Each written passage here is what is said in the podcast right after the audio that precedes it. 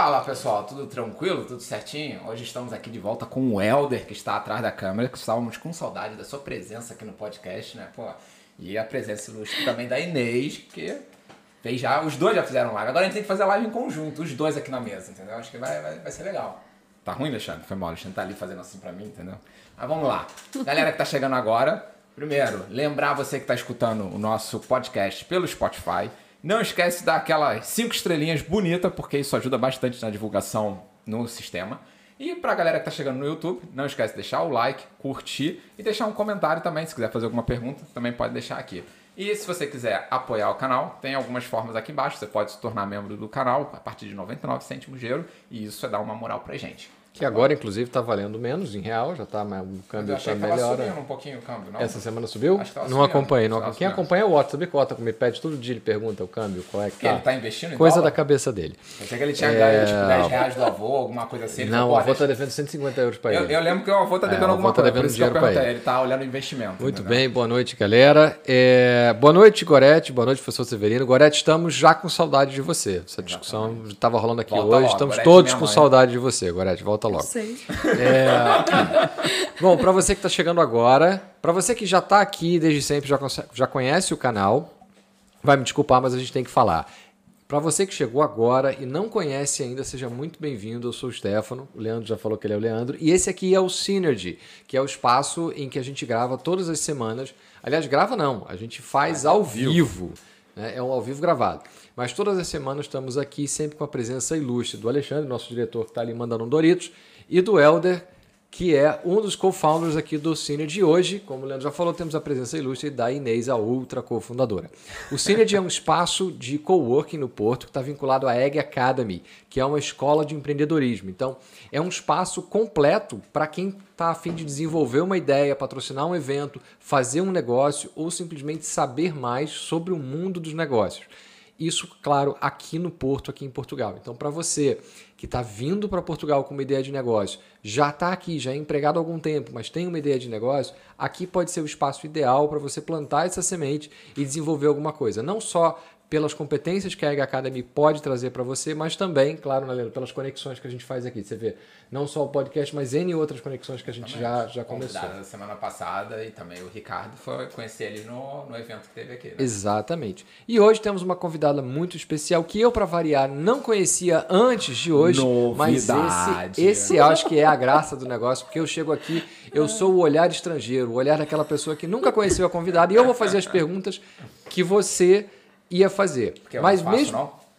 Não, o que eu quero dizer é que você já conhece a pessoa, você já traz uma Eu já outra fiz coisa. uma live com ela, então Você- conheço, exatamente, você já conheço conhece um pouquinho a da sua pessoa. história. exatamente. Aproveitando, quem tiver pergunta, comentário ou elogio, crítica não, bota aqui no, nos comentários do, do Facebook. Quem tiver crítica, vai lá no Spotify e bota cinco estrelas. O YouTube, eu falei Facebook? Tô Facebook, maluquinho. eu tô.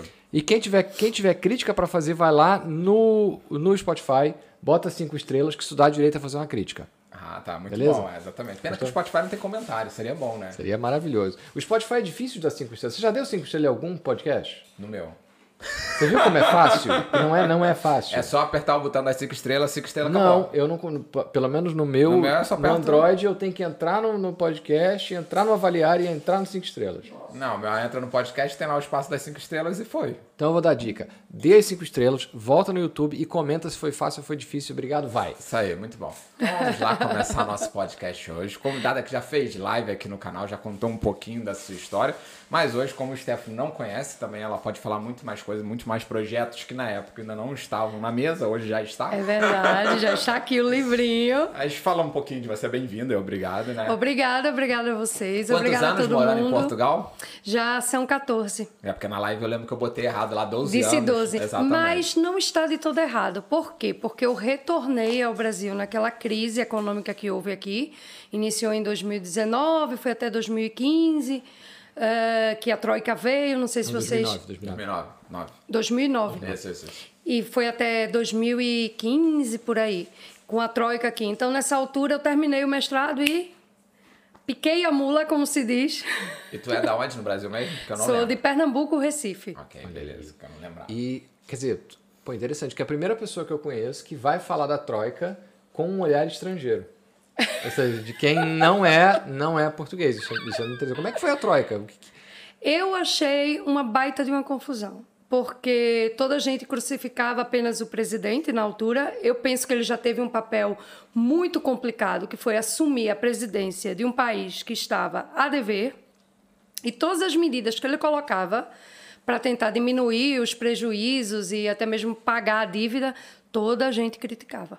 Então, para mim, ao meu ver, os portugueses uh, reclamavam muito do presidente. O presidente fez o que pôde Uh, inclusive, ele tomou medidas que muita gente disse: ah, isso não vai ajudar em nada, e ajudou bastante, que foi a questão do é, não precisar utilizar ar-condicionado, abre-se as janelas, permitiu que as pessoas pudessem circular dentro dos espaços reservados à presidência sem a gravata e, e com a roupa aberta, é, cortou os gastos com transporte, quer dizer, existia um carro para cada assessor ali, cada pessoa que trabalhava com ele, ele cortou esses gastos e as pessoas mesmo assim acreditaram jogar as contas, né? Foi é. nesse nível, ou seja, Foi. desligar o ar-condicionado dos prédios públicos?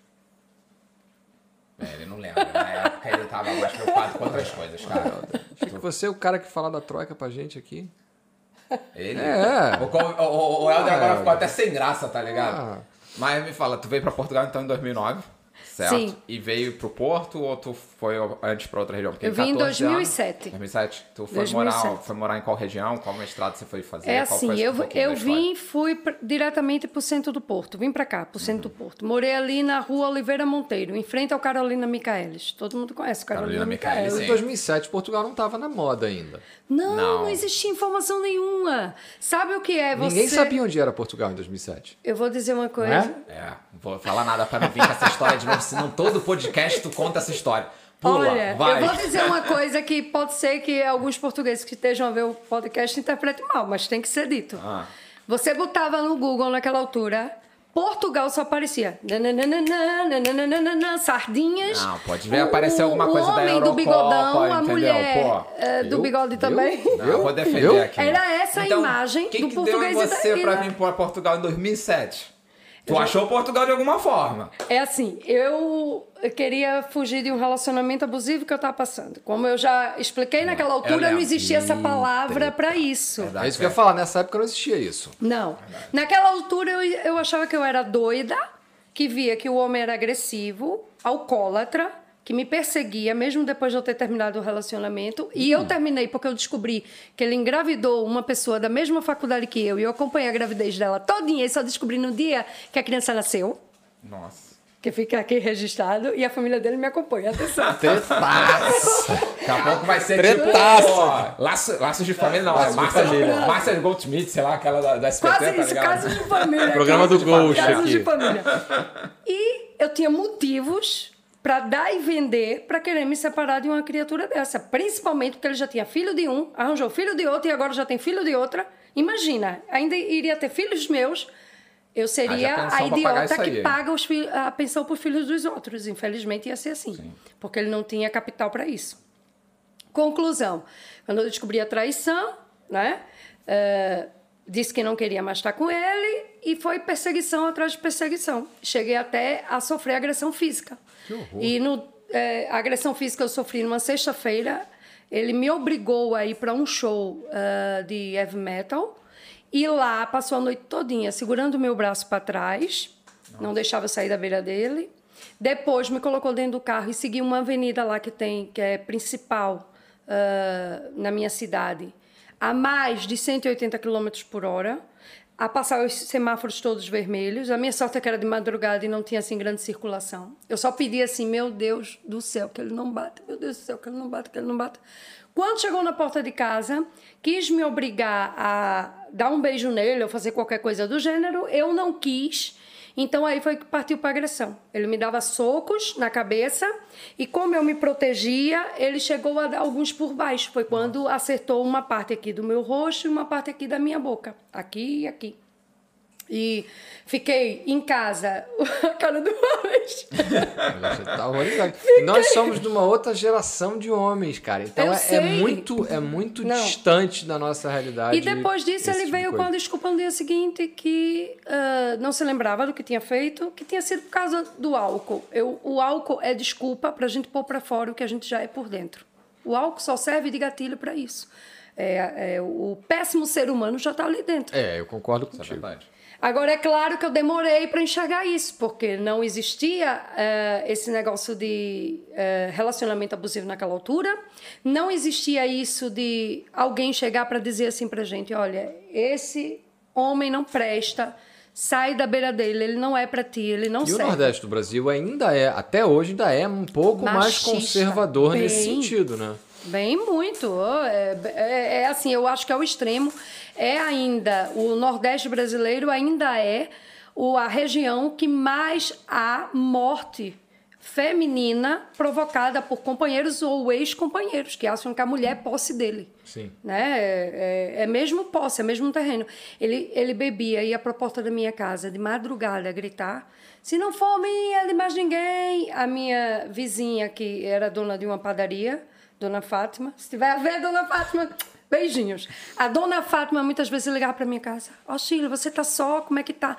Meus pais foram para fazenda, eu tô só. Se ele tentar alguma coisa, era assim, era esse nível. Aí, mesmo assim, eu estava levando a minha vida. Mudei horários de, de colégios que eu dava aula, entreguei turmas no horário da manhã para não me cruzar com ele no autocarro, para ir para o trabalho, porque ainda por cima eu trabalhava numa escola, duas ruas depois ele trabalhava em outra. Então, eu tive que mudar esses horários. Mesmo assim, eh, na volta, eu tinha que apanhar, às vezes, o mesmo autocarro que ele. Então, o que é que eu fazia? Esperava uma hora Perdia. eu perdia muito tempo. Olha, eu cheguei a me atrasar na faculdade com, cur- com cadeiras e tudo por causa disso, porque eu estudava em outra cidade, eram duas horas de viagem até essa cidade. E se eu não estivesse às cinco da tarde na paragem para apanhar o autocarro que era fretado pelos alunos para ir para essa outra cidade, eu perdia. E quantas e quantas vezes eu tive que perder? Por quê? Porque ele descobriu o horário que eu estava a fazer, ou era mais cedo ou era mais tarde. Então ele passava com o autocarro, eu o via dentro do carro, dava com a mão e depois dizia assim ao motorista para seguir. Ele saltava na paragem seguinte e quando eu apanhava o autocarro uma hora depois, atrás, Que horror. ele Esse cara era maluco. Psicopata, dizer, completamente. chegou uma hora na tua cabeça, então, cara, Pô, vou embora. só mudar não dá. Sabe Tem quando que- foi que deu verdadeiramente o estalo? Que eu já falei até para pro, pro, pro Leandro. Não, é o Alexandre, é o Leandro. Eu, eu faço a confusão. Eu não, eu, depois eu falo das confusões. A gente é bem parecido. Super. Tá valendo, tá Melhor valendo. foi a cara do depois- Stefano Falou de um, falou dos três. Quando, quando ele chegou aqui, oi Alexandre. Aí o Stefano, não, não, não sou eu, não sou eu, entendeu? Não, a pior parte foi que eu achei que o Alexandre era o Stefano. E quando ele disse, não, o Alexandre é outro. E eu fiquei, mas é irmão gêmeo? Eu falei, você tá confundindo os nomes. Exatamente. É o cabelo. Depois é que cabelo ele disse, também. não, você está fazendo algum tipo de confusão aí. Eu disse, então, pra- tá, eu quero ver quem é o Alexandre. Quando chegou, eu disse, não, realmente. Aham, Mas voltando ao assunto, ah, eu decidi realmente sair do Brasil, largar tudo, em setembro de 2007, e cheguei aqui em dezembro. Eu não tive tempo para me planejar, eu não tive tempo para nada. Eu cantava para ganhar um dinheiro extra, dava as aulas como professora e ainda estava terminando a faculdade. E onde que Portugal entra nessa história? Ou seja, Como é que você achou como é que Portugal, virou né? Portugal? Aí é que Você está. precisava sair e Eu fugir. comecei a entrar em grupos de bate-papo, que era o que tinha naquela altura. Tinha o Wi-Fi, vocês se lembram? Isso. Dessa rede social chamada. Eu lembro do Mirk, mas Hi-Fi. Vocês são portugueses, se lembram dessa rede social? Era muito utilizada daqui. A gente no? Brasil não usava, não Não lembro. sei não, pessoal, pessoal. É, essa eu não conheço. o Orkut Chat. O Orkut, o Mirk. O WeChat eu também não sei não. Não, o chat é atual, cara. É chinês atual, é. Chinês é. O chat é atual. que ver, cara, o chat é o Tinha o. Skype, que Eu se é- usava muito, também tem ainda, É, mas se usava muito também. Mas eu tava, em 2007 eu tava já trabalhando frenético, não... Olha, 2007 era aquela época em que a internet era através só de cabo via ligação ao, à rede telefônica. Não é? Raramente, quer dizer, eu na minha altura, essa tecnologia eu não tive lá em casa, de Wi-Fi ou, ou wireless, enfim, não. Então, eu pesquisei países para ir fazer mestrado. Apareceu, pa- a- apareceu muitos, principalmente que precisava do inglês. Eu, em inglês, um zero à esquerda. Ok. Aí eu disse, não, países, língua portuguesa. Pronto, o espanhol, que eu tinha feito três anos de espanhol. Vamos lá arranhar o portunhol, né? Pesquisei. E aí apareceu Portugal. E eu disse, olha, eu tenho que saber alguma coisa de Portugal. Entrei nas salas de bate-papo que dizia que era de Portugal. Tinha só duas, que era uma do Porto, uma de Lisboa. Era mesmo assim o Era o nome... bate-papo do sapo, por acaso? Sapo. Sapo, eu conheço aí, tá? Sapo. Eu entrei, vou lá falar, conheci um português. Que esse português foi que me deu todas as informações que eu precisava saber para me preparar aqueles curtos meses para vir para cá. Que era o Pedro. Não o meu ex-marido, para quem estiver vendo essa live e conhece meu ex-marido, que também é português, mas é ex. É o ex do ex. Eu tive dois, Dois Pedros. dois Pedros. Ele- Aqui em ok. Portugal é, é comum você. Ele foi o seu Google, né? Foi o seu YouTube Foi. da época, te passou as Ele informações todas. Ah, na hora ele que disse para mim, olha, existe uma lei qualquer que dá para tu vir com visto de estudo, só que eu não tive tempo para articular nada disso. Visto de estudo, depois ele me falou sobre a questão que o NIF eu poderia tirar assim que chegasse aqui só com passaporte, naquela altura era assim. Ah, apesar que eu penei, porque nenhuma finança sabia que eu podia tirar o NIF com passaporte. Coisas da função pública aqui em Portugal. se hoje em dia Saem os decretos um- de lei, as pessoas não leem, não estudam. Mas isso eu acho que assim, qualquer É isso que eu ia falar. Acaba que a função pública. Sim.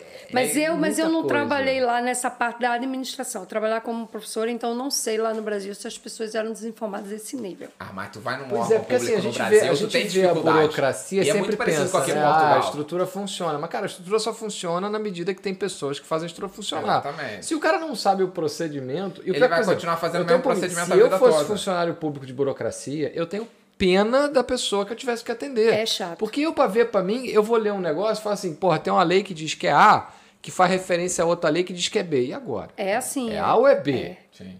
Burocracia não, é e um se troço de entra alguma coisa nova e o cara continua fazendo a vida toda igual e ninguém para pra ver a lei nova, ele vai continuar fazendo Ele vai igual. continuar fazendo igual. E aí vai vir outro e vai continuar fazendo igual. Exatamente. São ciclos, não é? Exatamente. E depois, se nada altera nesses ciclos, eles eh, realmente permanecem ali. Sim.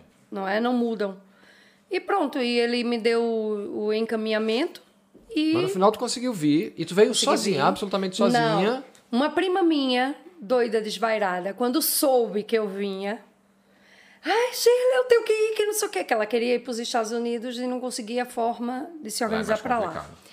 Para Portugal, bem mais fácil. Quando eu falei para ela o que precisava e tal, o dinheiro que tinha que trazer, ah, uma malinha pequena, simples e tal, discretamente passar como turista, porque eu vim como turista, não é? E pronto, em, em dois meses, eu faltava três meses para eu vir, em dois meses ela conseguiu a passagem dela, tudinho direitinho e tal, e a gente veio no mesmo avião. Tivemos aqui em contato só um mês, ao fim de um mês ela desapareceu. Ih, Mas ela voltou pro Brasil ou desapareceu desapareceu mesmo? sentido? Desapareceu no sentido de eu ir em hospitais Nossa. com esse meu Ah, ela desapareceu, não foi assim, ah, foi, foi embora, embora, quero tipo. Shirley, vou embora, e não. foi. E Ela sumiu. simplesmente, nós começamos a trabalhar no, no local e eu não concordava com aquele trabalho. E eu achava, sabe aquele sexto sentido? Você desenvolve muito quando você vem como estrangeiro para um país. É incrível.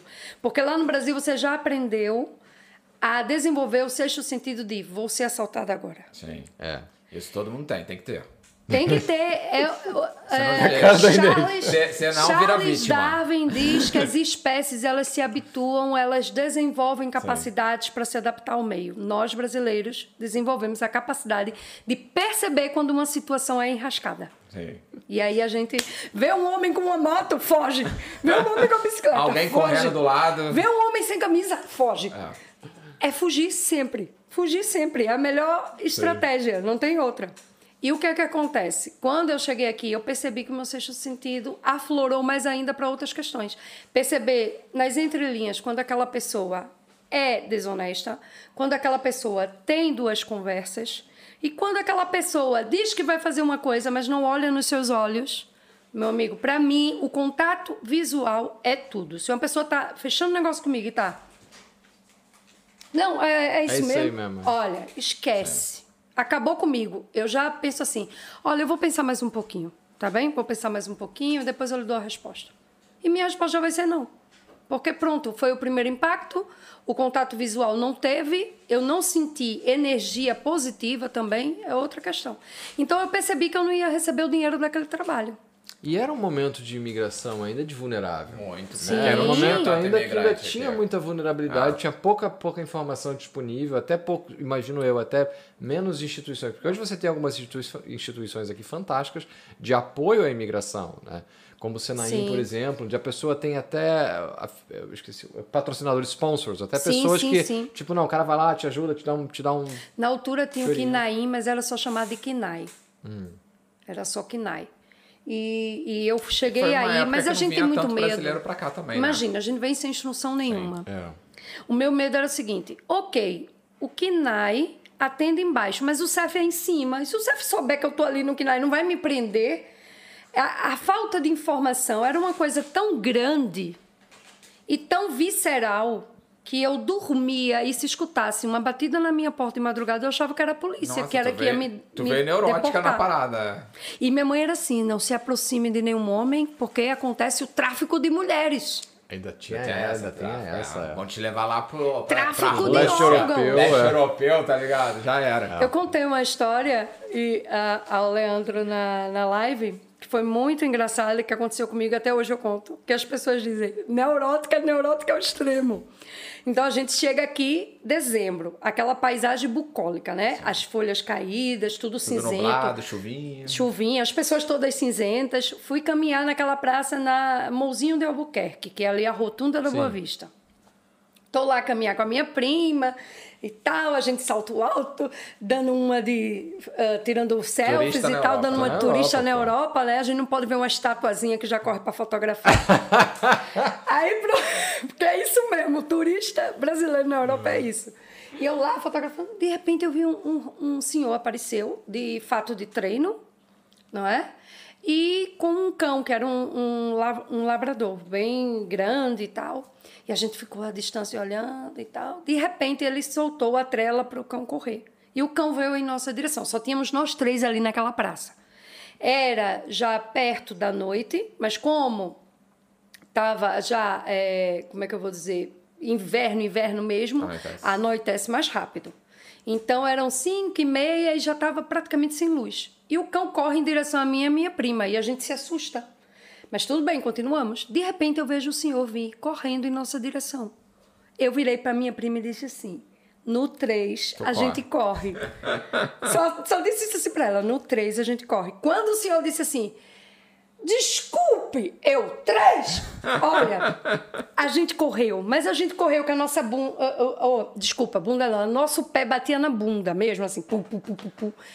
Naquela rua, que é a Rua com a da Boa mentalidade do Vista. Brasil, né? Tipo, você assaltado. Não, ia gritar, ia gritar.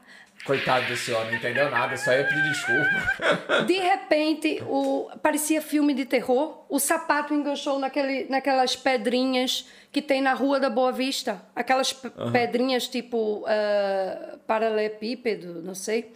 Umas pedrinhas assim. Enganchou o sapato. Eu tive que tirar o sapato, tirar da pedra, sair correndo, com um sapato na mão, o outro Mas no o pé. senhor já tinha ficado lá atrás. Claro, É mas na falo. minha cabeça ele vinha atrás de mim para fazer algo de mal. Aham.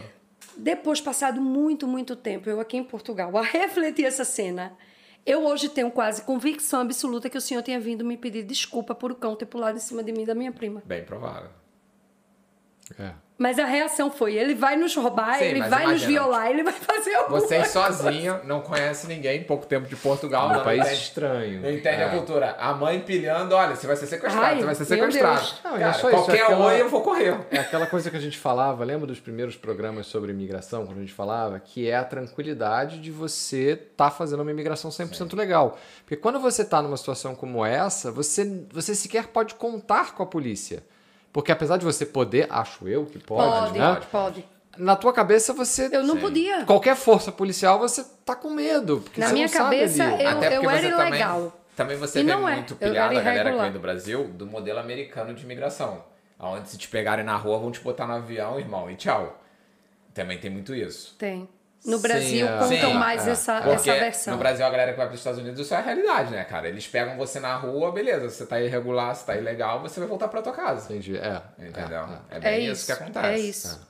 Eu, eu te digo, eu andei um bom tempo ali para desconectar do Brasil e perceber, mas por um lado foi, eu acho que mais prazeroso, não sei, pergunto a vocês que já vieram com alguma informação. Para mim foi muito prazeroso a descoberta de Portugal, porque eu não descobri pela ótica de A, B e C.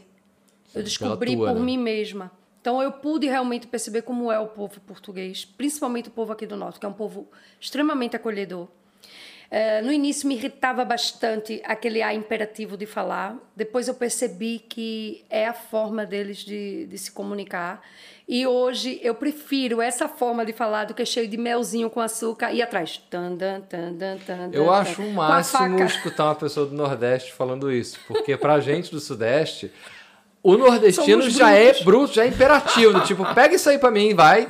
Eu, Vai, mijinho, pega! pega aí. E aí, é, eu tive essa mesma impressão que você, então é engraçadíssimo ouvir você tendo essa mesma impressão. É, eu é tive. Eu, eu trabalhei em lojas, né? Comecei a trabalhar em lojas no shopping. O primeiro shopping foi aquele que eu falei, o Shopping Brasília.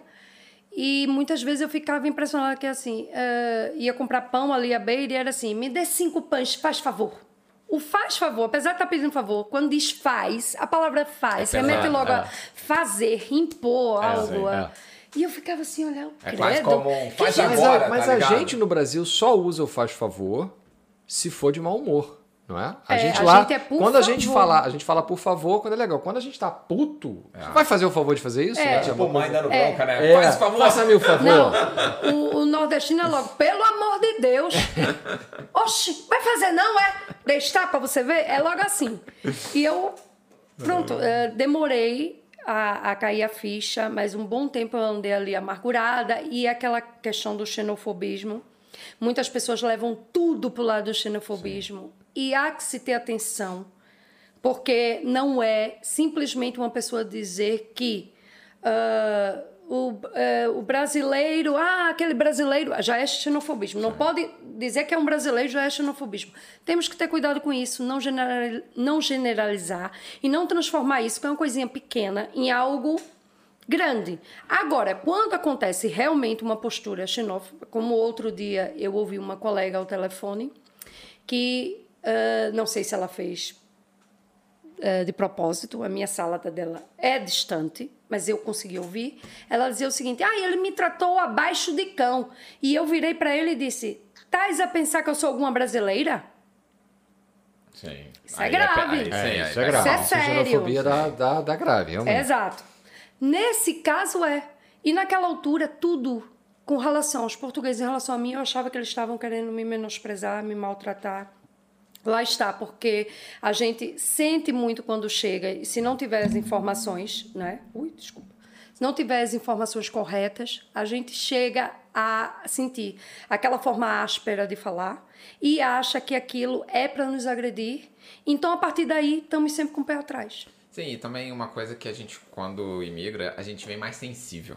Que a gente É tá longe isso, dos é. amigos, longe da Você tá mais família. atento. Sim. né? Exatamente. Então, às vezes, qualquer pequena coisa que acontece, você se sente ah, sofrendo, né? Então, é uma coisa que é, faz parte da adaptação, na minha opinião.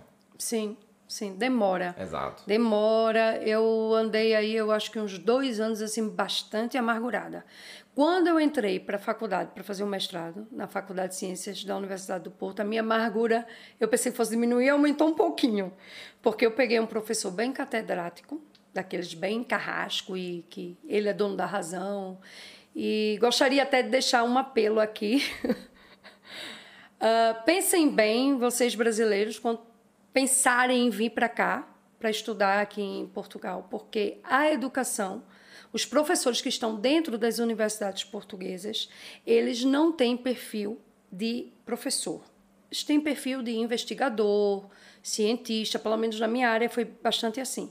E eu não encontrei a parte humana que fazia falta e que eu tinha para dar e vender no Brasil, na minha faculdade e na minha universidade no Brasil. Mas o que, que você caracteriza assim como essa parte humana? Vou dizer, eu trabalha, eu era a única naquele mestrado que trabalhava um turno inteiro, Ah, manhã, tarde, não é? E depois saía para ir estudar. E muitas vezes nunca houve, uh, por parte desse professor principalmente, que eu não vou citar o nome, nunca houve da parte dele o entendimento de que além de eu ser estrangeira, eu tinha que trabalhar para me sustentar. Então ele questionava por que, que eu não ia para as aulas no período da tarde, por que, que eu não ia para as aulas, uh, por que, que eu chegava sempre atrasado uma hora, não é? Quando ele não, ele não tinha a sensibilidade à flor da pele, porque um professor tem que ter esse lado sensível, de perceber que os alunos são todos diferentes, têm histórias diferentes, têm vivências de vida diferentes, e eu não posso botar todo mundo dentro do mesmo saco. Então ele teria que ter pensado assim: bem, eu vou primeiro perguntar a ela o porquê que ela não consegue chegar e não já recriminar. Então teve um dia que eu entrei atrasada, porque apanhei clientes na loja e não pude sair mesmo antes, apesar do meu patrão é, dizer que eu podia sair à vontade. E eu cheguei atrasada e ele disse: é, chegando essa hora, a dona Shirley só vai entrar, só vai conseguir passar pela porta. Como querendo dizer que eu não ia conseguir concluir o curso. É? Certo. Uh, naquele dia eu chorei bastante. Fui para para casa de banho, chorei, chorei, chorei. Depois enxuguei as lágrimas e disse assim: pensei cá com os meus botões, vou provar a este senhor que eu não vou frequentar aula nenhuma mais dele, porque eu tinha o estatuto do aluno trabalhador, eu podia não frequentar mais nenhuma aula. Ah, existe aí um. Tem o estatuto Existe. do estudante. Ok. E aí é vantagem tanto dentro da faculdade quanto também no trabalho. Sim. Entendi, entendi. Aí eu disse, eu não vou mais frequentar aula nenhuma dele, vou passar, posso passar me arrastando, tipo aluna cobra, mas eu vou passar e vou provar a ele que eu consigo. E consegui. Passei na disciplina dele com 11. É ruim, numa escala de 0 a 20 é ruim. Mas eu era péssima aluna em, geo- em geologia. Pra quem não frequentou Eu também a aula, em você biologia. estudou sozinha, né? Estudei só e consegui tirar 11 e passei. E me lembro que ele não quis dar a minha nota em pauta, exigiu que eu fosse buscar a nota lá, no gabinete dele, para ele olhar na minha cara. Ué, ele gostava de você, cara. Não sei. É um jeito de gostar muito estranho. Ficou no teu pé e tudo. Queria te ver antes de você ir embora. Que ela falou, pô, não veio uma aula minha. Agora ela vai ter que vir. Não, eu, eu perdi as três últimas semanas de aula dele. Não foi assim grande coisa, mas não fui mais. Passei e depois tinham 15 alunos naquela sala de mestrado. Dos 15, só cinco se formaram. Desses cinco, eu estava nele e eu fui a primeira a concluir. Ó, top. Portanto, foi bom. Sim. Não é? Foi bom porque foi uma tapa com luva de Mesmo pelica na cara daquele professor. de ser imigrante, de estar Exato. trabalhando, de não ter tempo para estudar, você arrumava seu jeito e você conseguiu Exato. passar ali E, e atenção, é, eu pagava o valor de um estudante internacional, Sim. que é o dobro. Portanto, ele deveria me levar ali na mãozinha. né? Não, era só coisa que o homem dava em mim. Teve uma vez que, numa Tá aula, falando. eu fui perguntar a ele qual era, porque eu não percebia. Eu, quando cheguei aqui, estudei biologia há quatro anos no Brasil. Para mim, água mineral, que é a nossa água lá do Brasil, é a água que ou se acrescentou minérios de forma artificial, ou ela ficou incrustada, tipo, reservada num conjunto de rochas e pedras, nasce ali, naquele berço, e o contato com aqueles minérios, aqueles minerais que estão ali em volta, vão atribuir a ela a característica de uma água mineral. Então ele estava a explicar, não sei o que, que é água mineral, não sei o que, tá, tá, tá. E ele falou da água mineral, água das pedras, água não sei o que. E eu, Ô, professor, eu gostaria de saber a diferença da água das pedras para água mineral. E ele disse: a água das pedras nasce nas pedras, a água mineral tem minérios. Aí eu disse: mas a água das pedras também não tem minérios? Porque está em contato com a pedra. Não tem minérios ali também que a pedra eh, confere, passa para ela e outras coisas, não sei o que e tal. E ele levantou-se, bateu assim na mesa e disse: Vocês brasileiros gostam de dar o mesmo nome para tudo que é coisa. Água mineral, água mineral, água das pedras é água das pedras e pronto, não se fala mais nisso. Mas a Água das Pedras não é uma marca? Mas é a água que nasce das pedras. E aí eu peguei, ainda quando ele terminou isso, eu ainda levantei a, mão assim e disse: Mas eu ainda não entendo. Se você falar mais alguma coisa, você vai direto reprovada. Que horror. Assim mesmo. Super didático. E, e eu me lembro que as minhas colegas portuguesas que estavam comigo faziam assim pra mim. quieta. Mandando me sentar. Senta, senta, senta. E aí eu, tá bem, sentei. E fiquei um bom tempo com aquilo na cabeça. Depois fui pesquisar na internet e tal. E realmente cheguei à conclusão que é a mesma coisa. A única diferença é que existe uma água aqui chamada Água das Pedras, que vem de um armazenamento natural que é ah, pedras. Pronto. Que é a Água definição mineral. de água mineral. Exato. A Água das Pedras, por acaso, é uma marca só. Exato. Exato, é a mesma coisa. E o homem fez ali uma confusão desgraçada pra E mim. tu chegou aqui, foi em setembro que tu falou, né? E quanto tempo depois que tu começou teu mestrado? Dois anos. Ah, então tu ficou ainda aqui trabalhando dois anos. Dois anos. Se adaptando no sentido geral da coisa. Não, po- não posso dizer foi dois anos mesmo, porque foi em setembro que começou, fins de setembro. Portanto, um ano e. Um Sim. ano e oito meses. Ah, é? demorou ainda um pouquinho, já que teu plano é, tipo, era vir, estudar Sim. e tudo mais. Na verdade, eh, esse foi o plano que eu contei aos meus pais para ir me embora.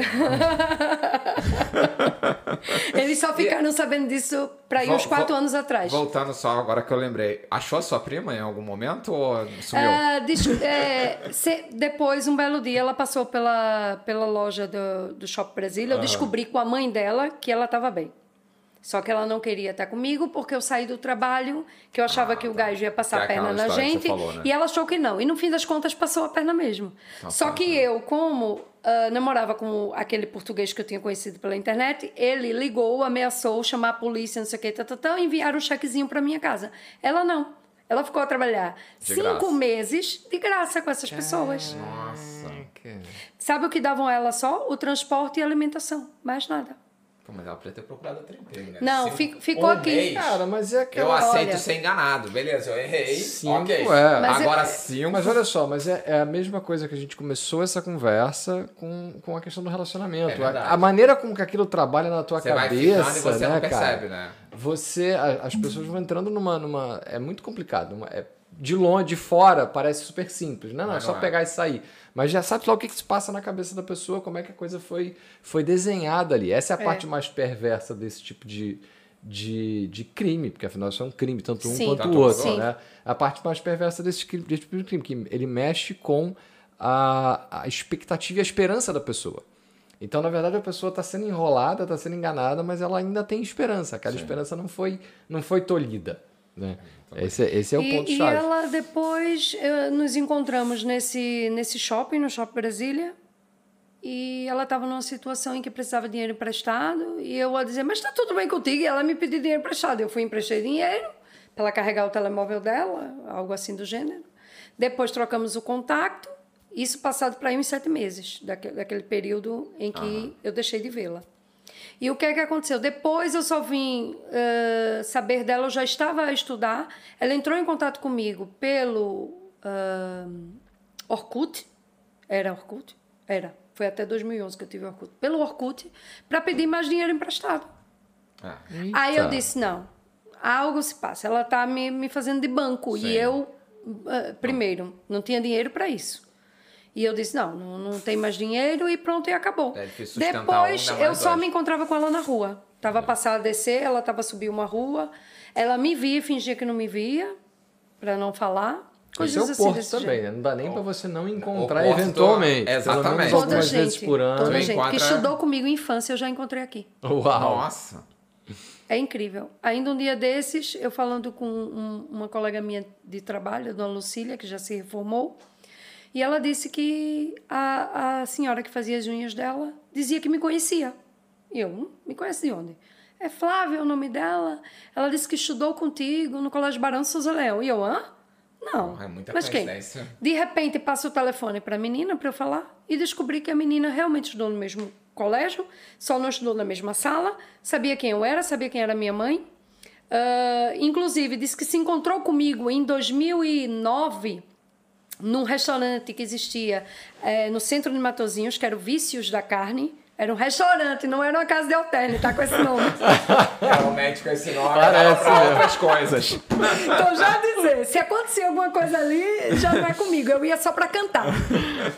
E aí, o que é que acontece? E ela se encontrou comigo lá e disse, e tu não se lembra de mim e tal. E eu me lembrei dela e ela disse, tu não se lembra disso? Eu fiz, olha, por acaso... Muita gente, pô, e muito tempo, né? Não dá, pô, tá pedindo Eu muito. disse, e pra tu ver como o mundo ainda é pequeno, eu dividi apartamento durante um mês com a melhor amiga dessa pessoa.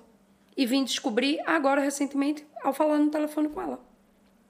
É é muito louco. E você acha que melhorou a integração de 2007 para hoje, ou seja, essa integração Brasil-Portugal, tanto no Ah. sentido de poder ir para lá, poder ir para cá e, e poder transitar e, e- e a própria percepção, tanto de um lado quanto de outro, porque no Brasil também existe um bocado, não, não a xenofobia em si, como, como você dizia, como também há muito pouco aqui, mas existe muito essa percepção de um estereótipo definido. Sim. Como é que é o português? É assim. Quando na verdade a gente sabe que aqui é um país, apesar de bem menor, tão vasto quanto o Brasil em termos de cultura e Uhum. de pessoas e tudo mais, né? Você, você tem uma percepção de melhoria, de tá a mesma coisa, de piorou, de Eu vou te 2007 dar para cá? duas visões. A visão de um português no Brasil, porque o meu ex-marido foi comigo para lá e viveu lá. E ele foi eh, ridicularizado quase que sempre. E aquilo já metia a impressão, eh, porque eram às vezes pessoas da minha própria família que só faziam piada de português quando ele estava presente. E as pessoas não percebem que isso deixa de ser piada quando passa a ser muito repetitivo. Certo. Cansa. Em questão de Acabaram de me dar essa bronca aqui, inclusive, por causa dessa piada do. Do não sabia onde era Portugal. Então pronto, gente, parei, tá? Mas é isso, você- falou a palavra certa, é mesmo isso. E o que é que acontece? E eu vi o outro lado da moeda. E, e pensei assim, poxa, eu reclamei tanto porque eh, diziam que toda brasileira era prostituta, escutei muito isso, ou então, ah, vocês vêm para cá para roubar os maridos das mulheres. Essa pra mim é a melhor delas, É cara. Eu melhor, adoro é, essa. é. porque é uma visão. Por exemplo, quando houve aquele problema, só fazendo um parênteses na pergunta, parando. eh, quando houve aquilo das mães de Bragança, vocês souberam disso em Então, 2000, já me 2005? contaram Eu essa conheço a história. Não conheço. É. Elas saíram para as ruas, Porque com Bragança panelas, parece que tinha muita- tinha muito puteiro. Rece- recebeu, não, foi uma casa de alterne que abriu e que abrigou para ir quase 200 meninas. E foi mesmo no Caceta, centro. era não era uma casa, era um palácio de Sim, hotel. na verdade, Do Brasil. na, na É verdade, verdade. era o centro e depois dispersava para outros polozinhos. E tinham de todas as nacionalidades, inclusive portuguesas. Óbvio. né? Ah, o que é que acontece? Mas as brasileiras não sei o que é que se passa. Não sei Que realmente. ninguém sabe o que a brasileira tem. Não é isso. é que é uma química ali qualquer entre o português e a brasileira. Você não vê tanto. Não, mas olha só, o eu fiquei, contrário. eu fiquei dois anos aqui. Eu viajei pro Brasil. E aí, lá, eu entendi o que, que o europeu vê na brasileira. Porque eu chegava lá e eu tava achando todo mundo lindo. Depois de só dois anos que eu fiquei aqui. Eu tava achando. Não que as pessoas aqui sejam feias. Isso que eu ia falar. Porque não são. Não são, mas. Eu mas acho a mulher portuguesa belíssima. Super elegante. E os homens, meu Sim. Deus do céu. Nem se fala. Olha ela, olha. Mas o Mas fato é que O havia, não tá vendo, não havia um quê. Não, ele é português. Eu acho que tinha duas coisas, tinha dois fatores. Havia um quê de diversidade. Então, por exemplo, eu nunca tinha olhado uma mulata como eu olhei, porque mulata pra mim era normal. Sim. Era o meu dia a dia, Teu gente dia a de todas dia. as cores, de Sim. todos os tipos, todos os fenótipos. E de repente passou a não ser. Foi a primeira, a primeira impressão que eu tive, acho que eu já contei isso, né? A primeira impressão que eu tive ao circular na rua aqui no Porto foi, gente, é todo mundo branco, não tem um. Cadê um negão? Não tem- eu ficava surpreso com aquilo, de tão diferente que era. E isso. Eu venho do Rio, que é aquela puta miscigenação e tal. Multicultural, fogo. E aí, ah, e depois é engraçado que a segunda impressão foi quando eu fui para Lisboa e eu vi mais população negra, eu também percebi, gente, esses negros são completamente diferentes do brasileiro. Sim. E tu viu uma diferença muito clara. São, são, são muito. Parece muito com o povo britânico, a forma como se veste. É mais tudo diferente. Tal, é. E aí eu percebi, quando eu estive no Brasil, eu falei, gente, agora eu entendo por que, que o gringo vem pra cá e fica maluco. Porque é todo mundo diferente, todo mundo bonito de um jeito especial. Fora que tinha o fato de que você, eu saí daqui no inverno, cheguei lá no verão. Sim, então, todo tá mundo todo mundo coberto, de repente roupa, eu tava vendo exato. decote, batata da perna, a bunda, tudo. E eu digo, gente, tem um tempo que eu não vejo isso. Então, é um pouco por aí, eu acho que eu entendo essa visão. Eu entendo, mas Não. você tava falando do, do, do Pedro. Conta aí, Sim, então. e eu percebi isso do lado dele. Em questão de documentação, como eu já fui casada com ele, eh, foi muito fácil para ele. Em dois meses ele tinha a autorização de residência dele de lá do Brasil. Em dois Sério? meses, seríssimo. E é bom que isso fique documentado aqui. Estou olhando mesmo para a câmera. O Brasil registra rápido os Então, imigrantes vou- portugueses. Vou, vou te dar a vertente de três estrangeiros que eu fiz live no canal. A mesma burocracia que aqui em Portugal atualmente. É sério, Papo, atualmente? papo de um ano pra tirar a autorização de residência lá. Ai, meu Deus. Cara, mas às vezes tem muito também Não, mas quem- sorte, mais um né? estado. Fiz Mas um e do quem vai Nordeste, casado? Um do Sul, foi casado também. Casado um também? do Sul e um do Sudeste. Os três, a burocracia, tanto que eu falei, cara, mesma coisa que Portugal. Olha, a primeira coisa que eu fiz foi averbar o casamento no consulado brasileiro, para ir pro casamento daqui eh, já documentado para lá. Quando cheguei lá, fui direto à Polícia eh, Federal, eh, mesmo a que fica Polícia no. Federal? Sim. Você vê que casamento é uma coisa séria, né, cara? Tem que, tem que ir na polícia pra tu denunciar o casamento. Complicado isso. Eu fui na Polícia Federal para pedir os documentos dele. Pra falar, olha, eu tô trazendo esse imigrante legal aqui da Europa, tá? Vocês vão achar um bocadinho Tu foi lá tentar deixar ele lá, não foi? Fala a verdade. Eu tô aqui pra ver se ele já ficava ali mesmo, já É, mandava ele de de- volta e ficava de um liberado. Tempo, me arrependi de não ter feito isso. Mas naquela altura Coitado. não. Naquela altura ainda havia love e. Enquanto e amor, pronto. esperança. Exato. E pronto, e eu foi tudo assim muito tranquilo, muito fácil. Enquanto que eu aqui penei o pão que o diabo amassou. Primeiro, para tirar o NIF foram ah, oito finanças, só a oitava é que quando eu cheguei e entreguei o passaporte, já dizendo assim, a mulher, vim tirar o NIF. E a mulher disse, ah, sim senhora, o passaporte, por favor. E eu entreguei. E ela entrou, eu disse, para minha vai. colega, que era ucraniana, que estava ao meu lado trabalhando comigo, eu virei para ela e disse assim, vai voltar e vai dizer que afinal de contas não dá. De repente veio ela com um passaporte e um papel. Foi e eu... Brilhou aquela luz, né? Não, eu olhei assim, o que é isto? Quando ela me mostrou, eu disse, o que é isto? Ela disse, é a solicitação do seu, do seu número de contribuinte. Aí eu disse, sério? Mas, mas e o cartão? Ah, Naquela altura a gente recebia um cartãozinho verde, eu ainda tenho. Sou mesmo das antigas. e aí eu recebi depois em casa, correio registrado o cartão. E eu toda feliz, mostrando a minha Quase mãe. o botou num cordão, né? É, Tipo, quase olha, agora eu tenho nisso, hein? Olha, foi assim um, um espetáculo. Foi a primeira vez que eu tive que realmente me debater sobre assuntos voltados para a lei e a imigração.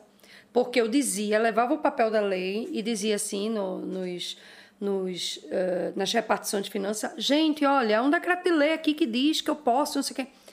Ah, eu não conheço isso aqui. Eu, fulana, vem cá, não sei o quê. Ah, olha, é, pode deixar essa cópia aqui com a gente, a gente vai entregar a nossa chefe, depois ela diz qualquer coisa. E nada.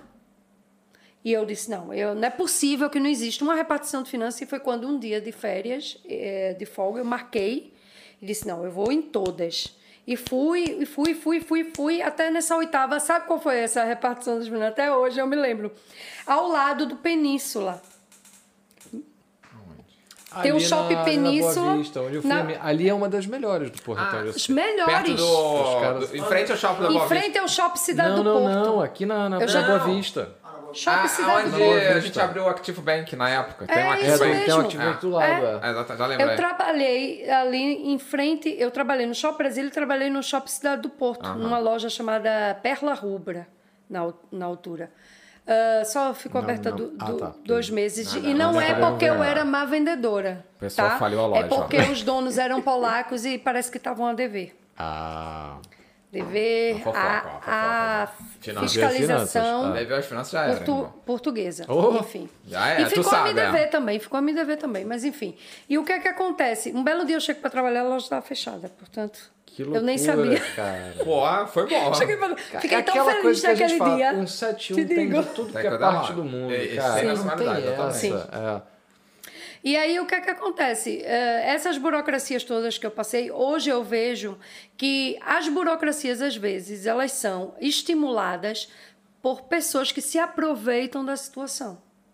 Por que eu vou dizer isso? Há muita gente que ajuda e que diz: ah, eu vou ser teu representante fiscal, ah, eu vou eh, me dar teus documentos que eu vou ajudar. Mas eu conheço uma porção de pessoas que confiou nessas, nesse serviço terceirizado, digamos assim, para tratar dessas questões e teve a sua vida, em vez de adiantada, atrasada. Então é o que eu digo sempre às pessoas: vem para Portugal, tentem primeiro fazer eh, sozinhos, com as instruções que têm. Porque o governo já está extremamente calejado sobre a presença de brasileiros, sobre a presença de imigrantes Tá de uma forma geral. já, né? Está acostumado, então eles até eh, tentam, às vezes, mudar a forma de falar. Falam palavras que são eh, os sinônimos para nós do, eh, das palavras brasileiras, até para a gente perceber. Portanto, não há esse medo, esse pavor todo. Sim. Venha. Venha e, fa- e faça as coisas sozinho. Va- Depois. várias coisas você consegue fazer sozinho. Exato. Mas é aquilo, tipo, você acaba pagando pelo conforto, porque às vezes você não quer ir Sim. pesquisar. O né? conforto e a segurança também, né, cara? Porque eu não sei assim, não sei vocês, mas muita, eu conheço muita gente que se sente como eu em relação à burocracia. Burocracia é quase que uma coisa espiritual. Por quê? A pessoa vai te dar um papel que diz: ah, você agora está legal. Só que esse papel não vale nada se a pessoa que ler o papel não, Não, souber não entender. Sim, não, é não acreditar nele, cara. Sim, sim. Então é um negócio maluco, entendeu? Às vezes que eu, toda vez que eu faço declaração de IRS, você tá lá, recibo, declaração enviada. Mas não tá dizendo ali, pronto, você não deve mais nada. Não, ali tá dizendo o seguinte: se por acaso a gente olhar e achar que deu errado, a gente até cinco anos daqui pode pegar e enfiar no teu com a multa. Exatamente. É um troço que tu fica, né? Como aconteceu comigo lá na história da, da atividade. Sim, no sim, sim. primeiro ano. Então, mas Sim. são casos e casos. Por exemplo, essa parte de lei, por exemplo, de legalização ou nacionalidade, eu acho que tem muito conteúdo na internet onde se você É, tiver tá muito dentro... preto no Se branco. você estiver dentro do, do padrão, digamos assim, tipo, você não tiver nada ali fora da linha, você consegue fazer sozinho. Agora, claro, você é um caso específico, aí é melhor consultar um advogado para você ter orientação. Eu fiz tudo só. Agora, é o que eu digo sempre às pessoas. Peçam orientação, sim, claro, mas tenham cuidado com a orientação. Alguém que você depois possa reclamar, se pegar o seu dinheiro e, dar no cano. Isso é o que mais acontece. Isso é o que mais acontece. é. Então, o melhor é trabalhar com empresas, que pelo menos você tem um número ali Sim. que você pode bater na Tá porta. algum lugar pra você denunciar Sim, e tal. e tal. Agora, uma pessoa que você não conhece de lado nenhum que diz, não, mande pra mim 500 euros que eu vou tratar aqui já da burocracia e tal. Cuidado, cuidado, porque o que eu mais tenho visto são golpes. Sim, pedir referência, né, cara? Hoje Entendo. mesmo eu recebi mensagem de uma menina perguntando, ó, Leandro, tipo, ela tava aqui e pediu ajuda dessa, desse tipo. E falou que a pessoa sumiu e não deu um número de, tipo, de entrada, nada. Ah, você acha que eu consigo resolver isso? Eu falei, olha, sinceramente, se você não, não. tem informação nenhuma, acho que você perdeu dinheiro e vai ter que fazer tudo sozinho. Eu conheço casos de pessoas que perderam seis meses de renda. Nossa. Pagaram adiantado a uma Nossa, pessoa que se porra. dizia senhoril e ele recebeu o dinheiro e tirou o anúncio. E elas acharam, ah, tirar- tiraram o anúncio porque é para nós. Quando chegaram aqui, a casa não existia. Nossa. Não existia para eles. A casa existia, aquele endereço, tudo direitinho. Mas quando chegaram lá, não era daquela pessoa.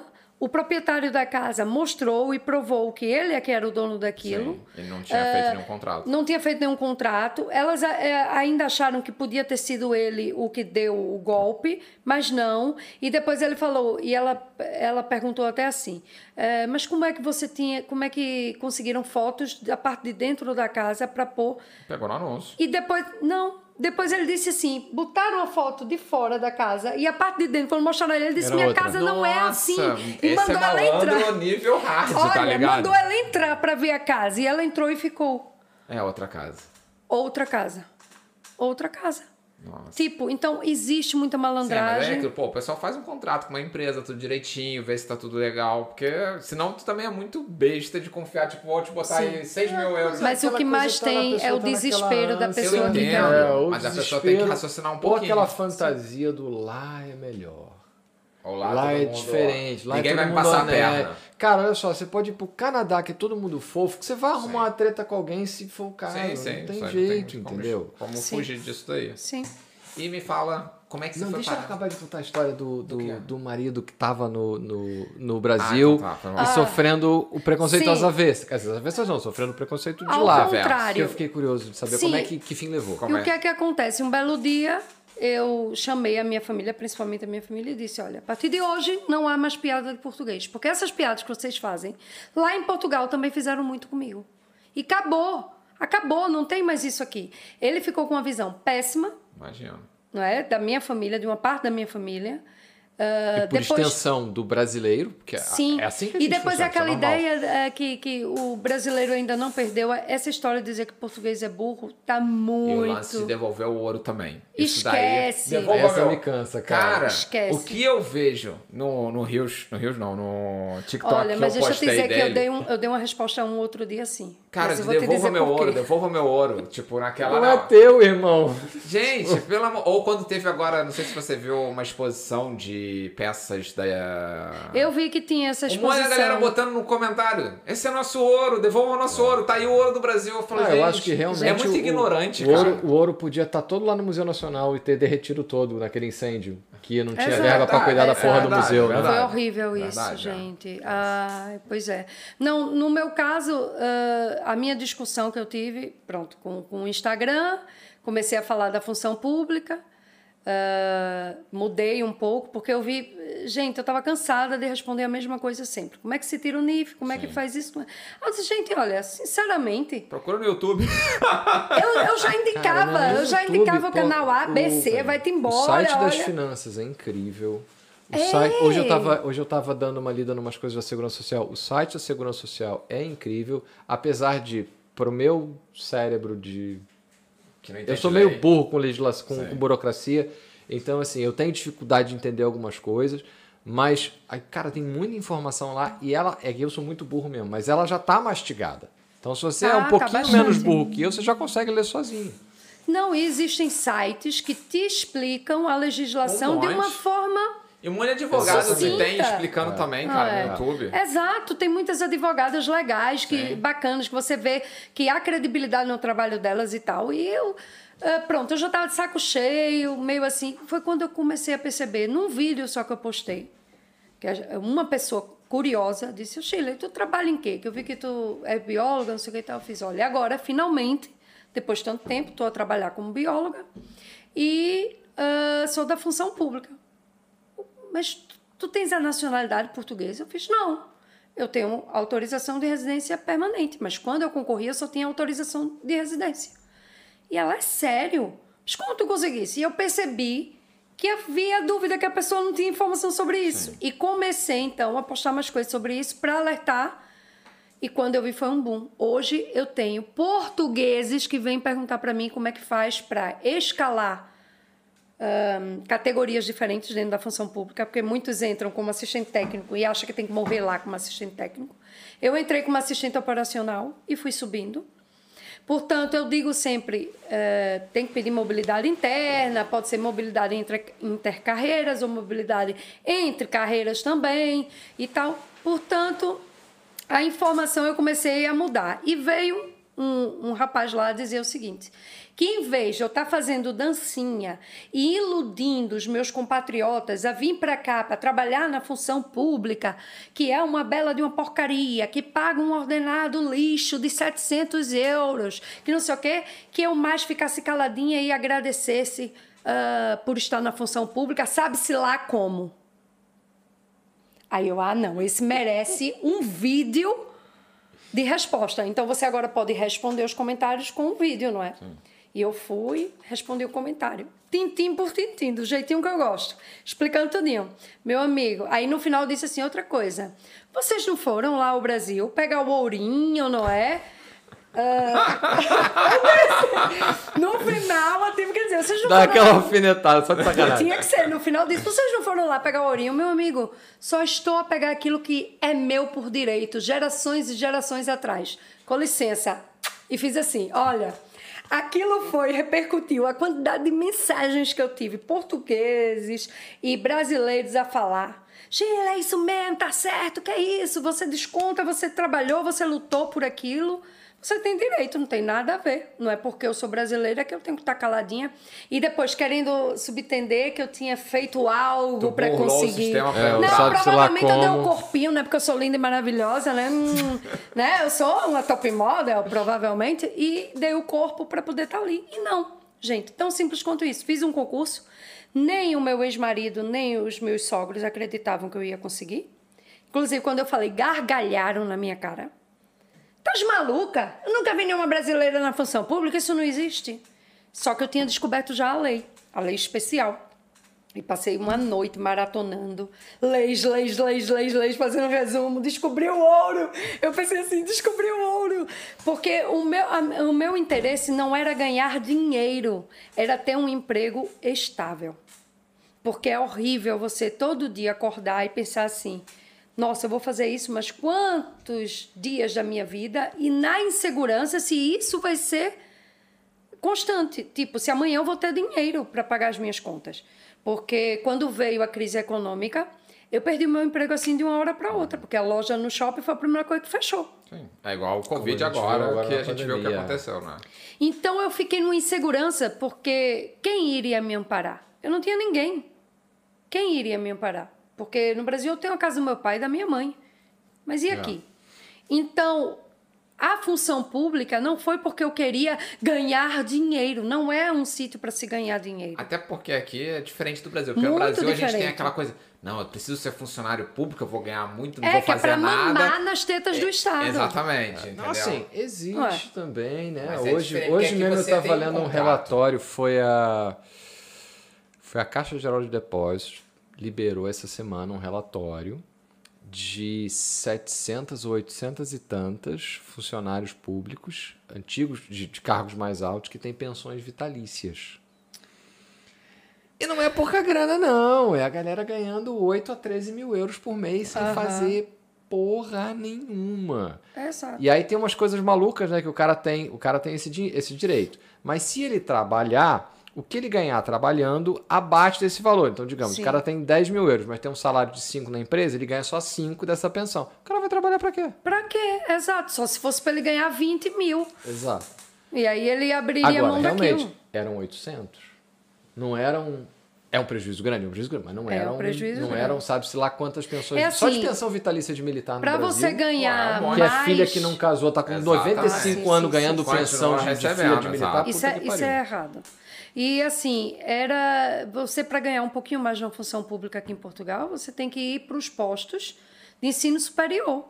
Então, eu tô como bióloga, tem várias outras áreas para estar como técnica superior. Então aí você vai ganhar 1.200 com os descontos, também não fica um valor aí por aí além, fica 960 e alguma coisa. Então conta pra gente que eu tô curioso. O que que faz uma bióloga na função pública? Existem vários Que é bióloga, ou ramos. seja, não é bióloga que passou por qualquer outra coisa. É bióloga Não, na não. função Não, pública. Exatamente. é bióloga. Eu atualmente eu estou mesmo como bióloga. Atualmente a minha função ah, dentro da área da biologia é prospectar e tentar erradicar a Xylella fastidiosa, que é uma bactéria que recebe esse nome fastidiosa, porque ela vai eh, comendo, digamos assim, devorando os vegetais. Lentamente, ela não tem pressa, ok? E depois ela está assolando não só aqui na Europa, não só em Portugal, está no mundo inteiro. Começou na América do Norte, foi para a América do Sul, veio para cá e agora aqui a nossa maior preocupação é que essa bactéria ela comece a atacar sobreiros, porque já está na lista de plantas que ela ah, ataca, mas até agora aqui em Portugal ainda não atacou. Mas nós temos medo que comece a atacar os sobreiros daqui, porque a maior economia, o maior lucro econômico de Portugal é da cortiça, é através da cortiça. É sério? É sério. Uau. Portugal é o maior exportador, produtor e exportador de cortiça do mundo. Não, isso eu sabia. De Até porque né? eu acho que sobreiro praticamente só tem aqui, não é? E é a, a Mas eu maior não sabia fonte que era a renda. principal atividade não, econômica não local. posso dizer que é a principal, mas é uma das principais, posso dizer assim. Bastante. Interessante. E depois, além disso, tem a questão das vinhas, que ela também ataca. Tem a questão da oliva, que ela também ataca. Então, Pô, tudo do que mal, gente. É o É. Covid da planta, essa porra. é, ela está, é considerado o Covid dos vegetais. Puta que pariu. É uma fito, ah, uma, uma doença de fitossanidade vegetal muito grave. Então, o que é que acontece? A DEGAV, que é a Direção Geral de Animal e Vegetais, ou, ou Vegetação, eh, manda para os municípios, né, os conselhos, ah, as câmaras municipais, de uma forma geral, as instruções de como a gente tem que seguir para tentar diagnosticar as plantas que dentro daquele território, que é uma zona demarcada, tem a doença para que aquele vegetal seja abatido. Não há cura. Nossa. Não há cura. Então, se vocês, achou um, se vocês detona. começarem a ver as paisagens a serem alteradas aqui em Portugal, por exemplo, um sítio que tinha uma alameda assim com, com plantas estrondosas, lindas e maravilhosas. Basta uma daquela espécie tá com a bactéria que naquele ah, diâmetro de 50 metros, aquele raio né, de, de 50 metros, vai ah, todas as daquela espécie morrer. Engraçado como é que a gente não vê as coisas. Porque eu já tô imaginando uma vizinhança a gritar ia falar: Ô, poder público, vem aqui, tira Com nossas árvores. reclamar Isso acontece, né? Isso acontece ou não? Ainda não aconteceu. Nós aqui em Matozinhos, não é? Nós em Matozinhos só tivemos dois casos positivos. E tínhamos 16 árvores para aba- abater. Nas tantas entramos com um recurso, a DEGAV, eh, perguntando se não havia outra forma e tal, apesar de, de termos pronto, a noção de que o manual está lá bem explícito que não. Mas pode ser que até lá, até eles nos responderem, até a gente andar com isso, pode ser que surja algo de novo, porque o que tem de investimento na área de pesquisa dentro. Pode isolar a árvore com plástico bolha, igual o pessoal estava fazendo no início do já Covid, chegaram lembra? a fazer uma isso Sério? no Tá início. já chegaram a fazer isso no Sério? início que descobriram a chilela. Só que a questão é o seguinte: não é a árvore que passa a doença para outra árvore, é um inseto. Tá vendo? Pô, Eu então- falo pra vocês, cara, que inseto é um bicho que não serve pra porra nenhuma, Pô, então só atrapalha. fica mais eu sou, eu ainda. sou da teoria de que qualquer coisa com mais de quatro patas não precisava existir. O biólogo Não vai falar que precisa. cara. Para manter o equilíbrio, Precisa. precisa. Outro Porque- dia alguém. Onde foi que eu vi isso? Coitado dos passarinhos, precisam do- dos, dos insetos. Que é outro bicho inútil também, passarinho. Só Por voa e caga na cabeça. acabar Tô com o mentira, sistema eu sei que eles. Eu sei que eles. Eu Depende, sei que, se for gaivota, eu sei que é eles inútil, né? polinizam. A Não, gaivota- é o marginal do, do mundo do Tens, mundo tens que ir até o final da, da, da escala eh, da cadeia alimentar, que vais ver que tudo é para nos favorecer. A gente está no topo. E o panda? Ele serve pra alguma coisa ou ele só. Porque outro É dia eu só vi isso no fofinho. Instagram. É só que era o fofinho. panda serve pra alguma coisa, ele só tá na vida pra curtir. Só para curtir, é fofinho. Mas para nós seres humanos, essa bactéria. é? Não. Não, não, O Alexandre não já- traz. O Alexandre já tá Alexandre preocupado já com o dele. preocupado. Já Mas, tá a- preocupado. mas afeta aquele ser Depende, se- olha só, se você for- que mais vai ficar preocupado. Sei, isso é verdade. Porque Vai Não, se atacar- o bolso se do at- ser humano. Não, se atacar couve vai ser sério. Aí Couve não, aqui em Portugal, é. Couve não, não. Ah, é. couve não pode. Não, É não. Não, milho tudo bem, mas como é que. Exatamente como é que é o São João? Como é que é o caldo verde sem couve? Outro dia, por exemplo, outro dia eu tava lendo Seria o sobre caldo branco? A, a, a, a cannabis, que é uma coisa que tá vindo economicamente forte. Sim. Mas Mas, eu- sem, sem aquela. Sem o THC. THC. Só que eu, eu sou da opinião que cannabis não vai pegar em Portugal. Porque ninguém tá vai deixar de plantar cannabis, pra plantar- vai deixar de plantar couve para plantar cannabis. Plantar Não dá pra cannabis botar não, cannabis mas é assim, já tem muito tem osmeopata, bastante, é. é. homeopata, né? Osmeopata, não sei qual é o nome, Homeopata. né? Hã? Osteopata. Não, osteopata é Não outra sei. coisa. Osteopata né? é dos ossos. Não, o outro. o Homeopata. homeopata. É que é homeopata homeopata, mesmo, é. né? Já tem muitos homeopatas a indicar. Mas por outro militar. Tinha que ter patas, tá vendo, gente? As patinhas tá são valendo. necessárias. E como é que funciona essa pesquisa? Tipo, é centralizada ali só em Matozinhos, que é a região que Não, você tá? Ou, não. tipo, vocês se comunicam com Portugal, Por- Europa toda? a a Europa toda. Nós temos uma plataforma que é a Europa toda. Porém, para nós só aparece o mapa de Portugal.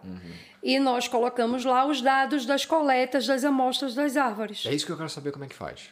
Ah, eu vou coletar a plantinha, não é? Tenho que usar, ah, igual o Covid, álcool em gel. Não, mentira, é álcool, mas não é em gel. mas tenho que usar álcool, um borrifador, e sempre que eu uso o, a tesoura num- numa planta, na outra eu tenho que esterilizar um tesoura. aparelho para usar na outra. Ou seja, você faz essa investigação lá em Matozinhos. Sim.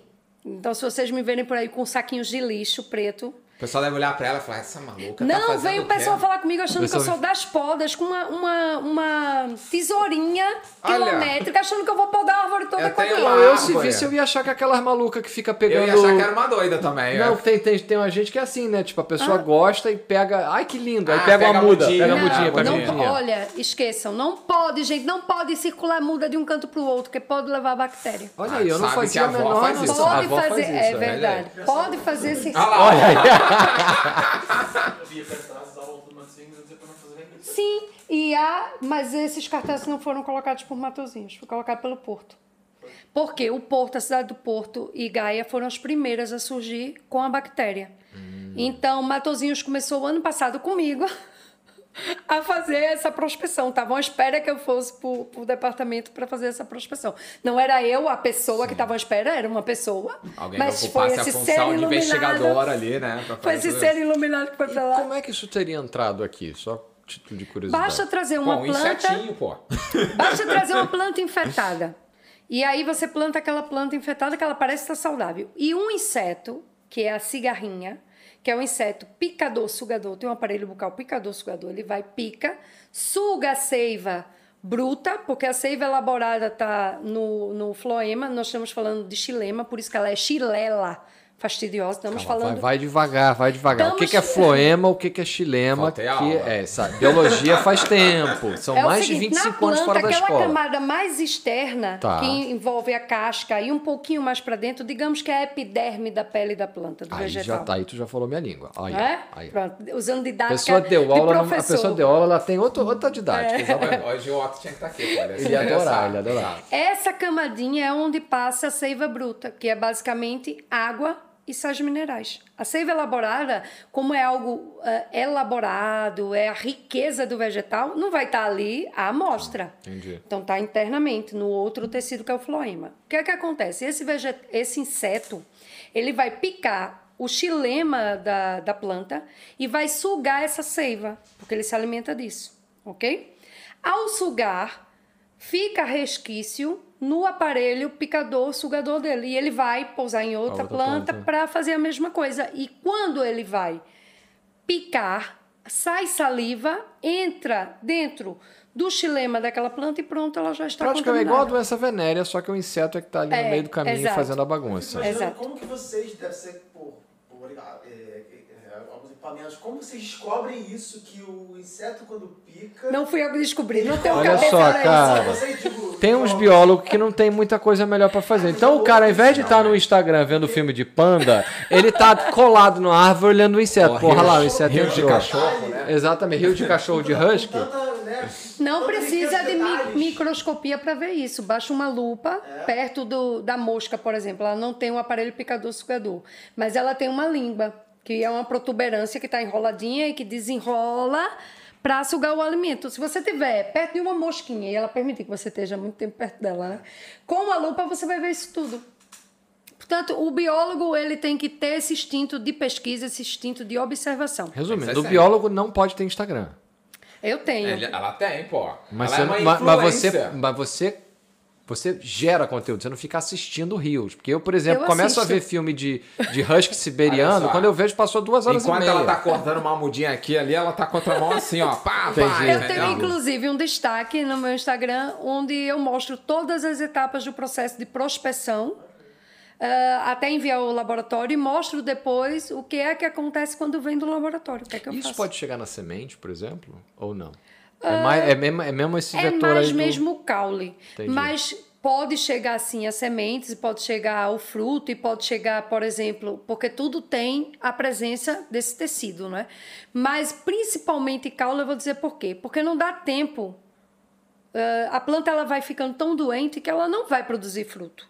Caraca, Então, daí a preocupação de atacar, por exemplo, as vinhas. Sim. entendi. Porque a- as uvas começam a surgir amarelas, ah, o, o gosto modifica, inclusive em França já teve vinhas atacadas, andam lá desesperados, não é? A colocar proteção na vinha toda, não sei o que e tal. Já tivemos uma época aqui em Gaia e no Porto que as árvores que eram detectadas tinham que ser isoladas completamente das outras.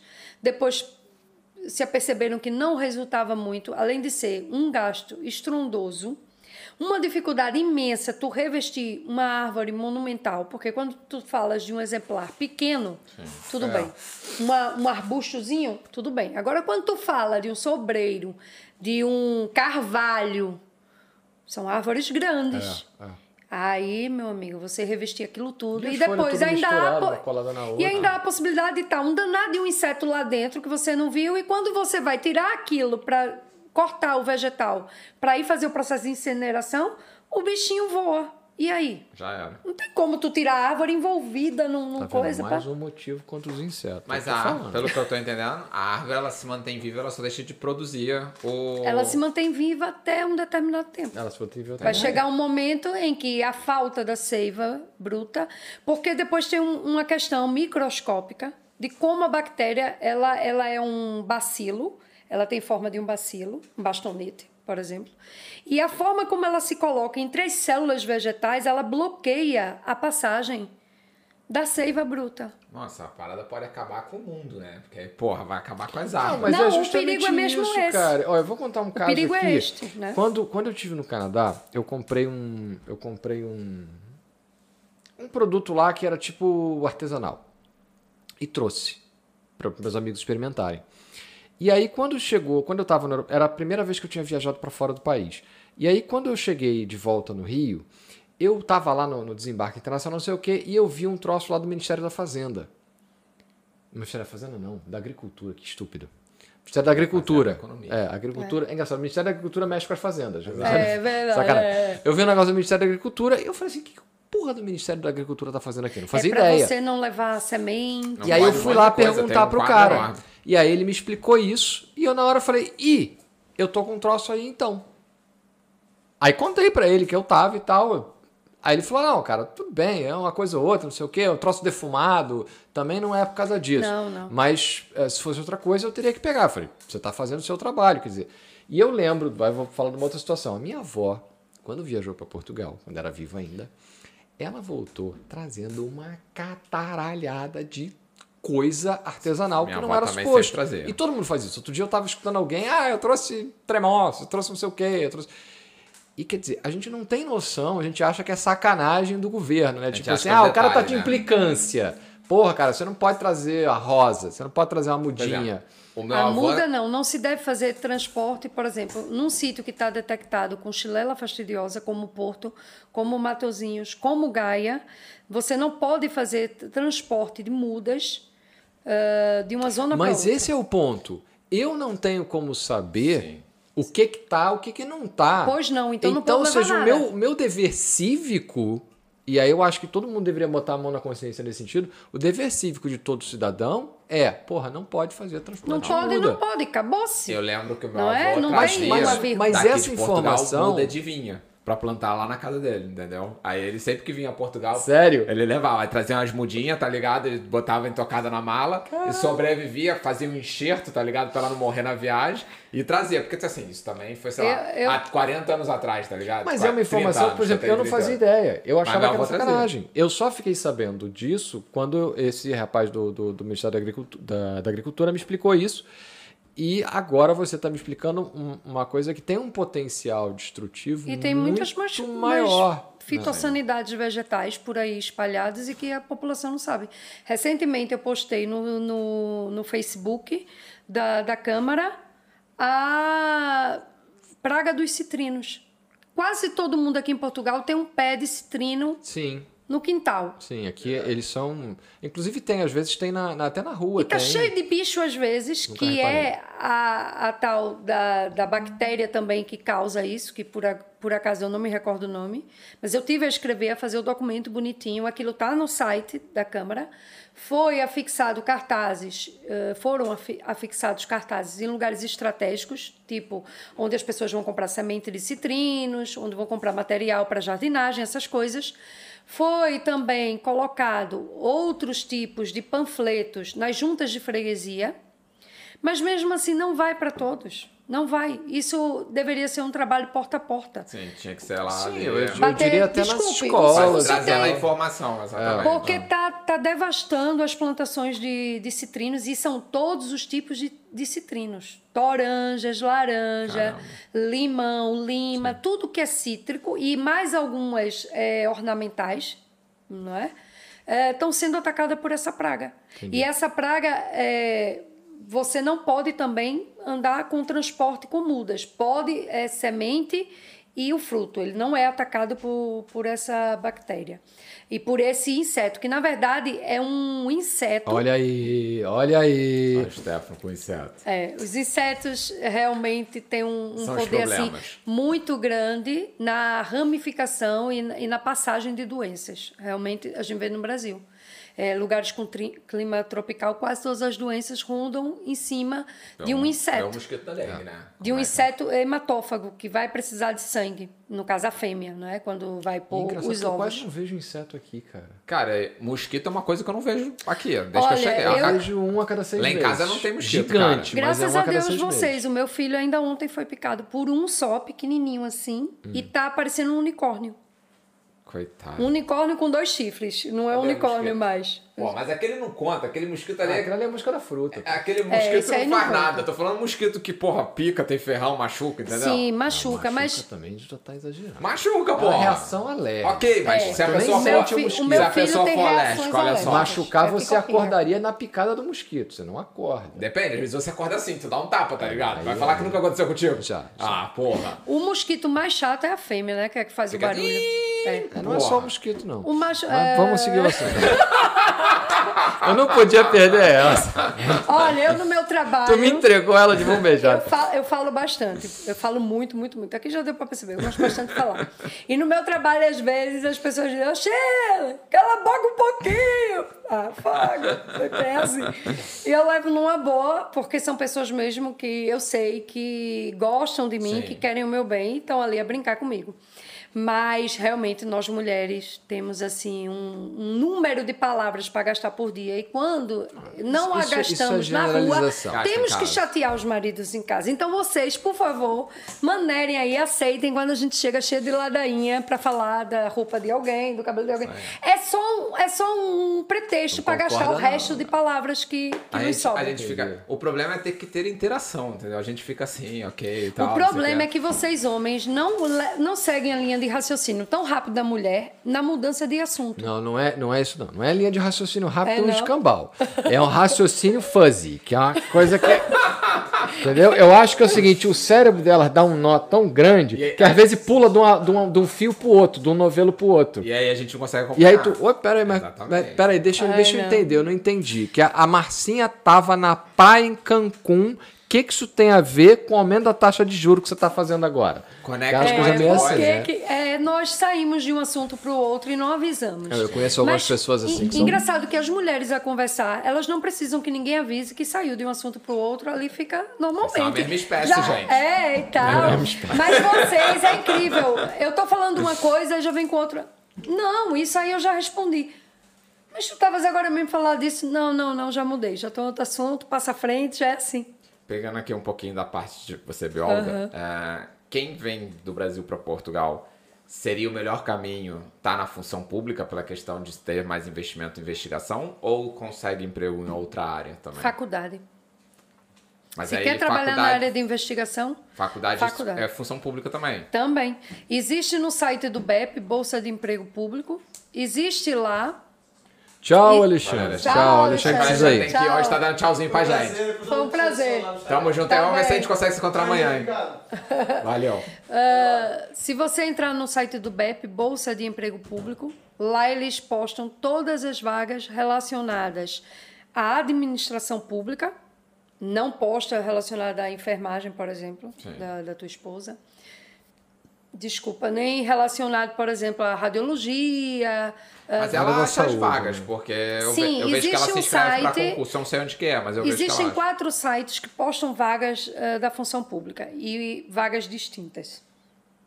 Eu só entro no site do BEP, mas eu tenho Mas o o nome. BEP é público, é um órgão público ou é tipo Não, uma, é uma um- empresa, uma organização, uma Digamos que é uma organização que ajuda o governo Ah, a publicar essas Ah, mas está vagas. conectado com o governo. Sim, sim. E não é isso fácil legal, isso é analisar a vaga ali, porque eu já entrei algumas vezes. Sim. Até você chegar, essa vaga serve pra mim? Essa vaga tá dentro do que eu quero? É E é complicado. aí que eu entro. Sim, porque você já dominou esse tema, né? É aí que eu entro.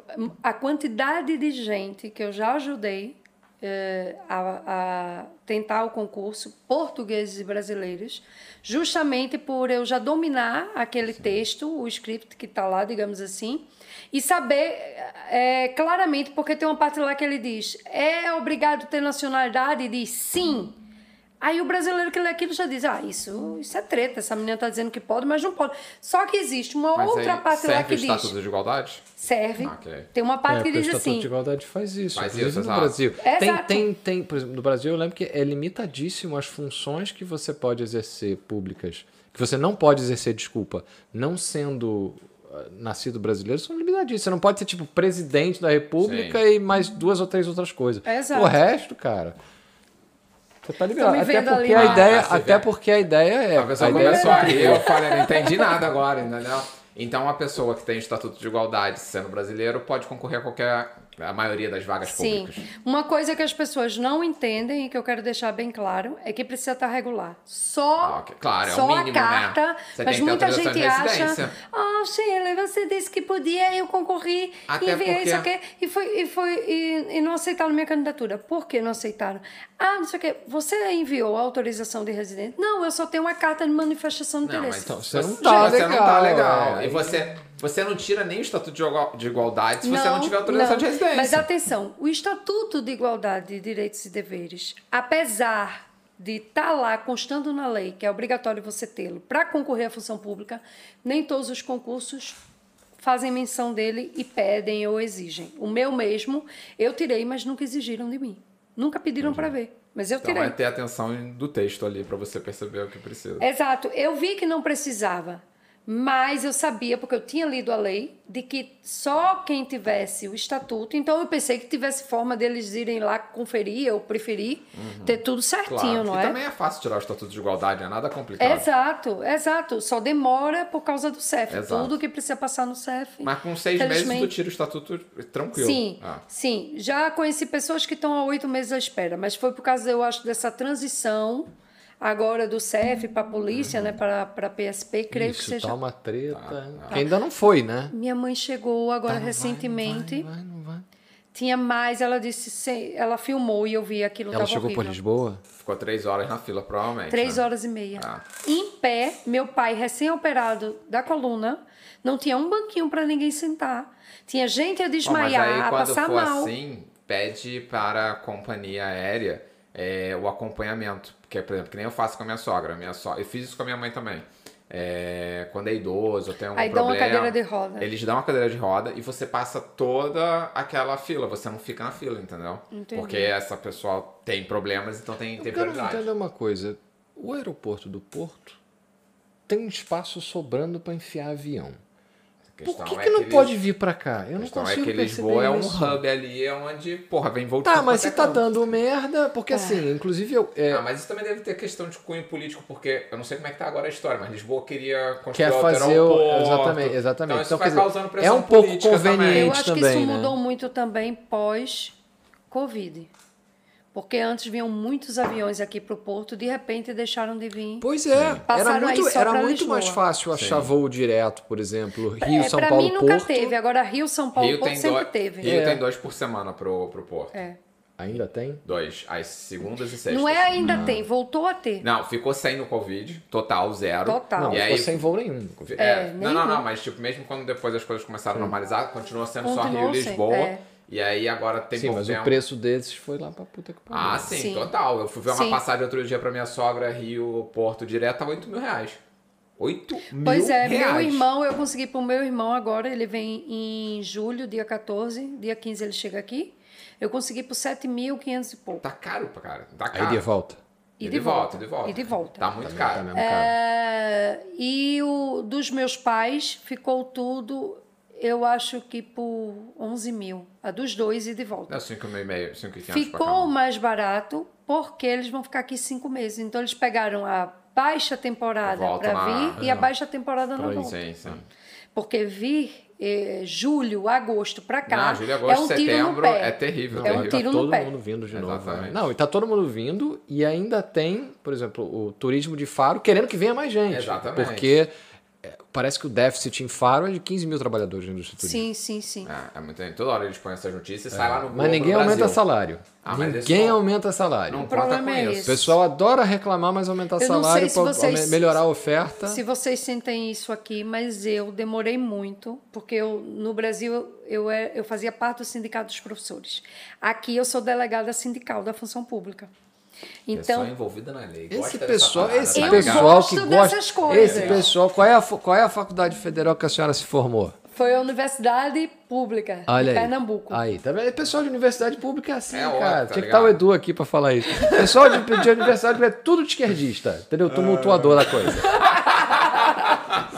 Olha Tá vendo que aquilo se, que eu te falava que eu consigo arrumar um jeito de zoar todo mundo? Olha que se os colegas do Zuka, Zuga Podcast ouvir isso, vão ficar todos chateados. Por quê? Porque eles são lá bolsonaristas, né? ao extremo. Sério? É. Ainda?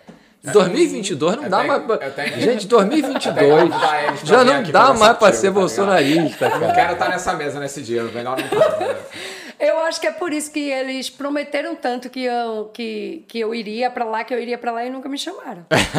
Mas eles são de boa, eu já fui lá, são tranquilos. Ah, depende. O, Não, o assim- Brazuca ali, ele é bem farrenho pro Não, lado do Bolsonaro. Eu tô falando pela questão assim, se você for lá participar de um podcast e for conversar que nem a gente tá conversando agora, não vai tocar no assunto político e o, o podcast vai fluir bem, Mas entendeu? aí. Não, mas não tem porque você... Se você não sabe Não é discutir. Acho que sim, se você não sabe discutir, dis- discutir discordância amigavelmente.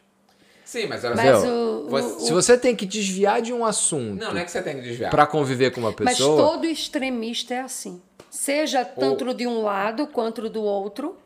Os é extremos geralmente é isso. aí. é. São muito, são muito assim, tipo, não, não escuta ninguém, não quer ouvir ninguém. não É mais simples, né? E pronto. Eu, eu briguei com meio mundo por causa dessas Você, eleições. você e mais meio mundo. Que né? todo mundo, né, cara? A, a- Todo minha, mundo, assim. A minha Olha, sogra quer vir pra cá agora justamente pra fugir Infelizmente, das eleições. infelizmente, digo mesmo isso, infelizmente. Não falo com- mais com meu cunhado nem com a minha irmã.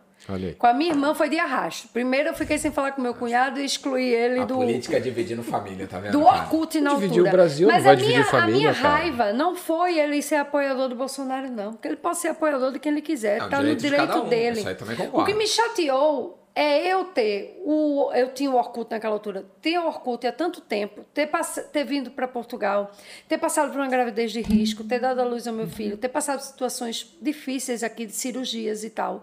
E ele nunca veio falar sequer comigo para saber se eu estava bem, se como é que tá, Sheila, a vida, então, não sei o que, tal, tal, tal. Para defender Bolsonaro, ele soube o caminho do meu Orkut. Eu fiquei passada da vida. Eu passei, eu fiquei, olha, eu fiquei mesmo cega. Sei. Você não tá vendo. Eu virei bicho. E disse umas verdades, depois o bloqueei. Ele entrou pelo perfil do meu sobrinho pra vir defender o Bolsonaro. Ele eu disse, não, Deve estar ganhando alguma coisa aí pra defender, entendeu? é Cara, o policial pior é e... que É que não, não, tá? Eu sei que não. Não, eu O sei é não. que não. O pior é que tem muita gente não, que o tá pior perdendo. que eu acho que ele ia ganhar alguma coisa. Tá porque perdendo- tá Bolsonaro perdendo não prometeu muito. que ia ajudar a polícia. E fez o quê? Não sei. Nada. Mas só que As prometeu. pessoas estão perdendo, estão perdendo muito e acham ainda que vão ganhar alguma coisa. Eu acho o seguinte, acho que tem que respeitar as opiniões. Foi o que a gente até falou no final do podcast passado sobre a questão do tarô. Cara, se acredita ou não acredita, se- você tem que Essa é outra respeitar. questão, é. Mas olha só, mas aí existe uma diferença muito elementar aí, que é crença versus fatos. Isso é uma diferença muito elementar. Eu vou trazer para o lado da biologia, que é uma bem ciência. Isso, é, é. Eu posso dizer o quanto eu quiser aqui nessa mesa que eu não acredito em Chilela fastidiosa. chilela fastidiosa porque eu nunca vi e nunca vou ver, porque a porra do negócio é uma pra bactéria. Só que ela vai me trazer aqui, inclusive tem um livro aqui que depois a gente vai perguntar o que, Não, que é. tá, é. Ela vai me trazer um documento, ela vai me trazer uma pesquisa, e se for o caso, ela vai ter a capacidade de me levar para dentro do laboratório e, mostrar, o mostrar. negócio. E aí não tem crença que. Não, Sim, contra concordo. fatos não, Não há há argumentos. Exatamente. O problema é que hoje confunde-se Mas argumentos. o problema é que tem fatos, tanta não fake news, cara, que a galera acredita naquelas fake. Mas aí entra um outro problema que a eu pessoa vou pesquisa. É não eu é só não pesquisar, é não saber pesquisar. Então eu vi um problema que eu, eu vou trazer um paralelo com o teu trabalho, que é uma coisa que eu queria ter falado antes, não deu tempo. Com o teu trabalho de divulgação da, da por exemplo, de não, não levar mudinha para cima e para baixo. Sim. Que é, a, existe uma distância muito grande entre o cientista, tu aqui, o político, que é o cara do executivo que vai, por exemplo, Fazer iniciar essa campanha ou, ou, ou mandar ou dar a ordem, e, por exemplo, e a pessoa que vai fazer a publicidade e a divulgação disso. Uhum. Então existe um problema que é o seguinte: eu não te conheço. Então eu não tenho motivo para acreditar no que você fala, porque eu não Sim. te conheço. Ou seja, quem é você? Não sei. Ninguém. No político, eu não acredito. Ou seja, eu tenho uma desconfiança do poder público, porque a gente sabe que isso existe. Sim, As- muitas pessoas não confiam no poder público. Eu não a gente viu isso agora acontecer na pandemia. Do o poder, Brasil. Daqui o poder público falou: gente, use a máscara. E as pessoas, ah, porra, não sei, acho que negócio de máscara. Cara, se o poder público falou, cabe a mim acatar. Se o cara. Né? E aí tem, e tem o terceiro cara que é o publicitário. O que, que o publicitário foi fazer? O publicitário foi fazer toda uma estrutura de campanha que é justamente para trazer credibilidade para o poder público e para você. Sim. Então, essas três coisas têm que funcionar. Então, às vezes, muitas vezes você vai ter dificuldade de passar a tua mensagem que está fidedigna, ci- fidedi- é, cientificamente validada. Porque eu não tenho publicitário. Sim. Exatamente. E a verdade não dá dinheiro sempre. Exatamente. Então é aquilo, tipo, É porra, não vamos, não vamos botar a verdade. A verdade vai dar ruim, entendeu? Então. Mas é, muitas vezes a gente quer contar as coisas como são e temos que arranjar palavras diferentes para contar. É isso. É contar a mesma história de formas diferentes. É isso, sim. Então é um pouco isso. Porque a gente compra o produto X em detrimento do produto Y, não é pelo que está na ciência. É pelo que está na propaganda. Na propaganda. E se a propaganda Isso é não tem um Propaganda é perfil negócio. ético. É simples. Exatamente. Se a propaganda não tem um perfil ético, ou se a ciência não tem força política suficiente para trazer isso aqui, é muito difícil. E a gente sabe que a ciência ter força política é complicado. Por quê? Porque o cientista está fazendo o trabalho dele. E não está preocupado se vai ter uma boa Ou publicidade até tá, mas não tem ferramental para isso. Ui, ui. Tá tudo bem. Opa, tudo- tá tudo bem? Tá tudo bem. O tá ligado aí, tá acesa a luz aí. Tá. Então Tá tá, tudo bem. O- o- ele não tem ferramental para isso. Você não estudou como divulgar um artigo científico. Você estudou como fazer um artigo Sim, científico. sim, É- sim. É, diferente. É, né? é. A gente não tem essa. é, eu gosto bastante de publicidade e gosto muito de trabalhar a parte é, da internet, no caso, fazer edição de vídeos, essas coisas. Eu não tenho é tempo, mas gosto muito disso. Então eu consigo ter uma outra visão. Por exemplo, lá no meu departamento mesmo, onde eu trabalho, quando eu cheguei lá e eu dizia assim: olha, a gente foi fazer um descasque de uma espécie que é invasora, que são as acácias. Existem duas espécies aqui que são inv- invasoras e que elas destroem a, a paisagem porque elas eh, não permitem que espécies autóctones, no caso locais, nativas, cresçam. Então é muito perigoso a presença dela na- na- nas florestas, enfim. Então fomos fazer o descasque dessas acácias porque é assim, dessa forma que elas morrem. E eu registrei o momento, tal, com a minha chefe lá, a gente filmou, fotografou, não sei o que, e eu disse, ô chefe, vamos colocar, que eu chamo ela de chefe, eu chamo a minha chefe de chefe. Ela não gosta, eu chamo ela de chefe. Ô chefe, vamos colocar isso aí nas redes sociais, um trabalho que a gente fez, ah, não, não sei o que. Ô chefe, a gente fez, a gente, ela, eu gosto mais de fazer do que ser. Aí eu disse, não. Eu disse, nós temos que fazer e também temos que ser. É. Porque senão depois fica aquela história de que não fazemos nada. E ninguém sabe o que, que tá acontecendo. Ninguém sabe o que está acontecendo. Então, bora. E foi quando ela disse: tá bem, vá, faça o post. E eu fiz o post e a gente postou e muitas pessoas viram, vieram comentar. Depois disso, a gente fez o post. eh, eu já fui puxar por ela para fazer o post para a Praga dos Citrinos. Aí já fizemos o post, colocamos Mas também é no importante, Facebook. senão vocês estão trabalhando, Sim. sabem o que tá acontecendo, não tá Sim. divulgando e vai continuar sendo igual. E eu disse a ela, não é só divulgar para mostrar que a gente está a trabalhar, é divulgar o conteúdo que é importante o Sim, outro pra saber. pessoa Sim. saber, exatamente. Não é? Isso é conhecimento público. É uma coisa, uma informação que chegou até mim e que eu acho que eu não sou dona dessa informação, eu não tenho que ficar com ela. Mesmo porque do que adianta eu saber de tanta coisa e não passar à frente? Não adianta de nada. Eu vou morrer com aquele conhecimento, não passei para ninguém. E qual foi a minha importância aqui no, no meio disso tudo? Nada. Tá aí. Ah, Tá aí. pois é, É, tá. é, tá tem a ver com isso. Ou seja, o que é o que é o seu livro? Conta pra mim. A teoria das inteligências múltiplas nas aulas Helder de tá- tá educação tá ambiental. bonito, e que interessante. Ou seja, tem a ver com didática. Sim, porque o meu mestrado foi na área da educação. Oh, E apesar- Ah, você era professora Sim, antes. de biologia. E apesar de eu trabalhar numa área mais científica, digamos assim, não é? Eu tenho todo o lado eh, voltado para a educação. Meus pais são professores, meu irmão é professor, é uma família de professor, não é?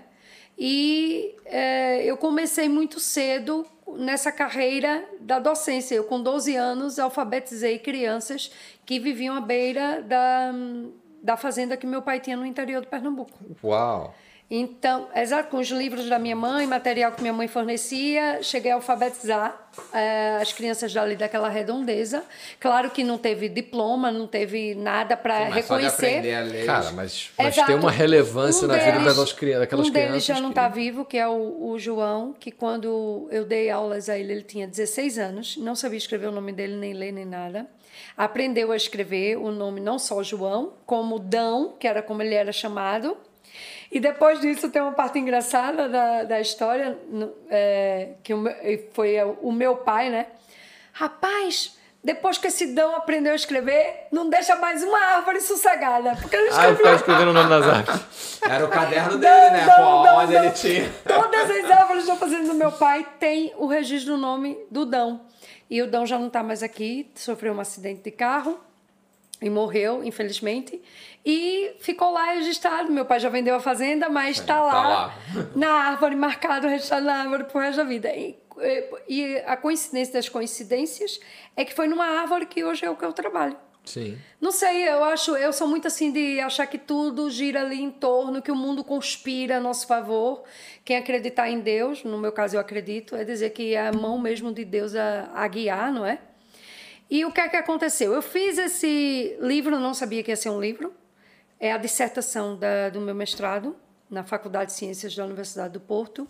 Quando eu terminei o mestrado, eu terminei com um sentimento assim de eh, terminei, trabalho concluído, mas ao mesmo tempo de tristeza, porque eu não senti apoio por parte do, dos meus professores para colocar em prática tudo que está aqui dentro.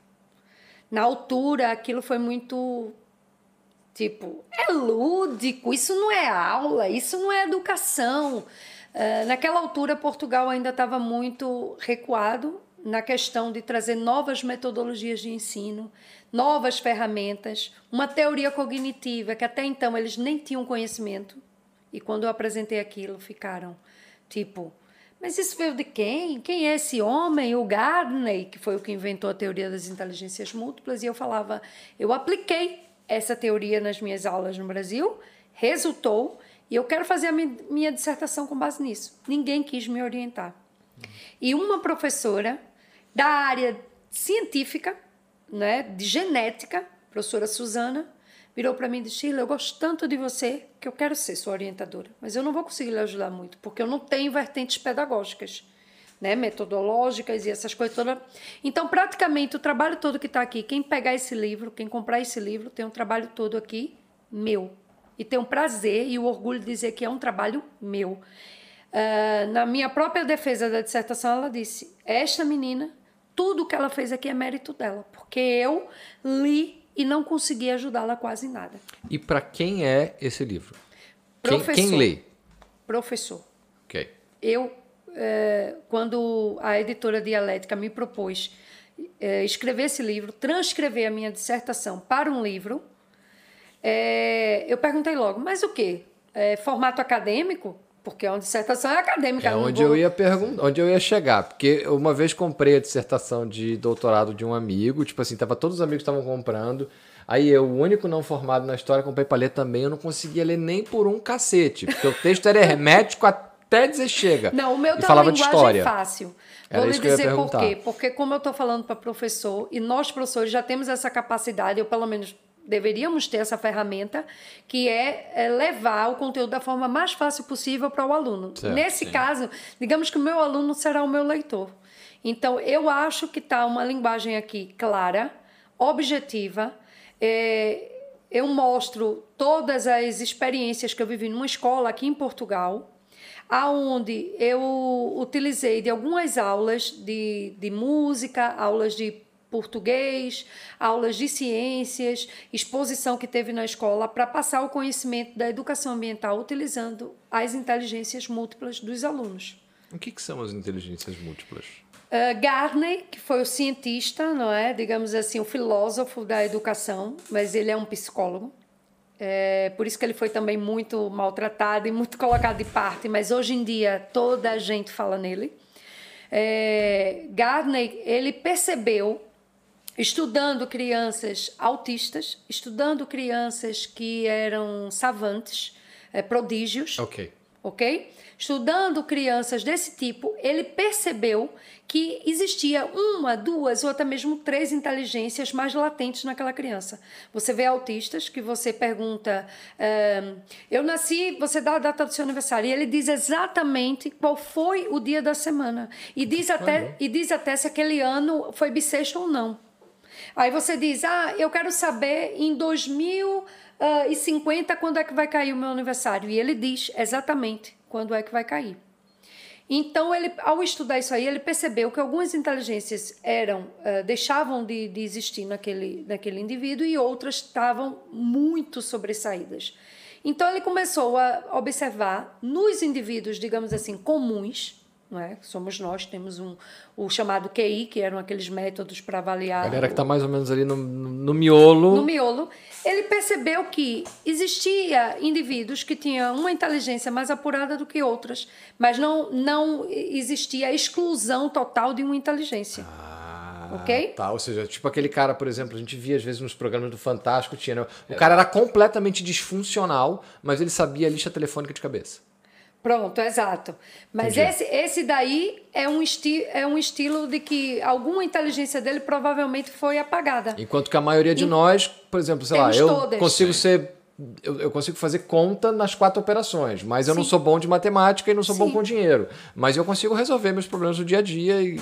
Isso quer dizer que você tem a inteligência lógico-matemática menos desenvolvida, porém você pode ter a relação é, intrapessoal e interpessoal mais desenvolvida, que é para conseguir perceber os seus problemas do dia a dia, o que é que você tem que resolver, o que não certo. tem que resolver, conseguir dialogar com os seus devedores ou cobradores, ok? Sim. Então aí vai se estudando todas as inteligências e ele inicialmente decifrou oito inteligências.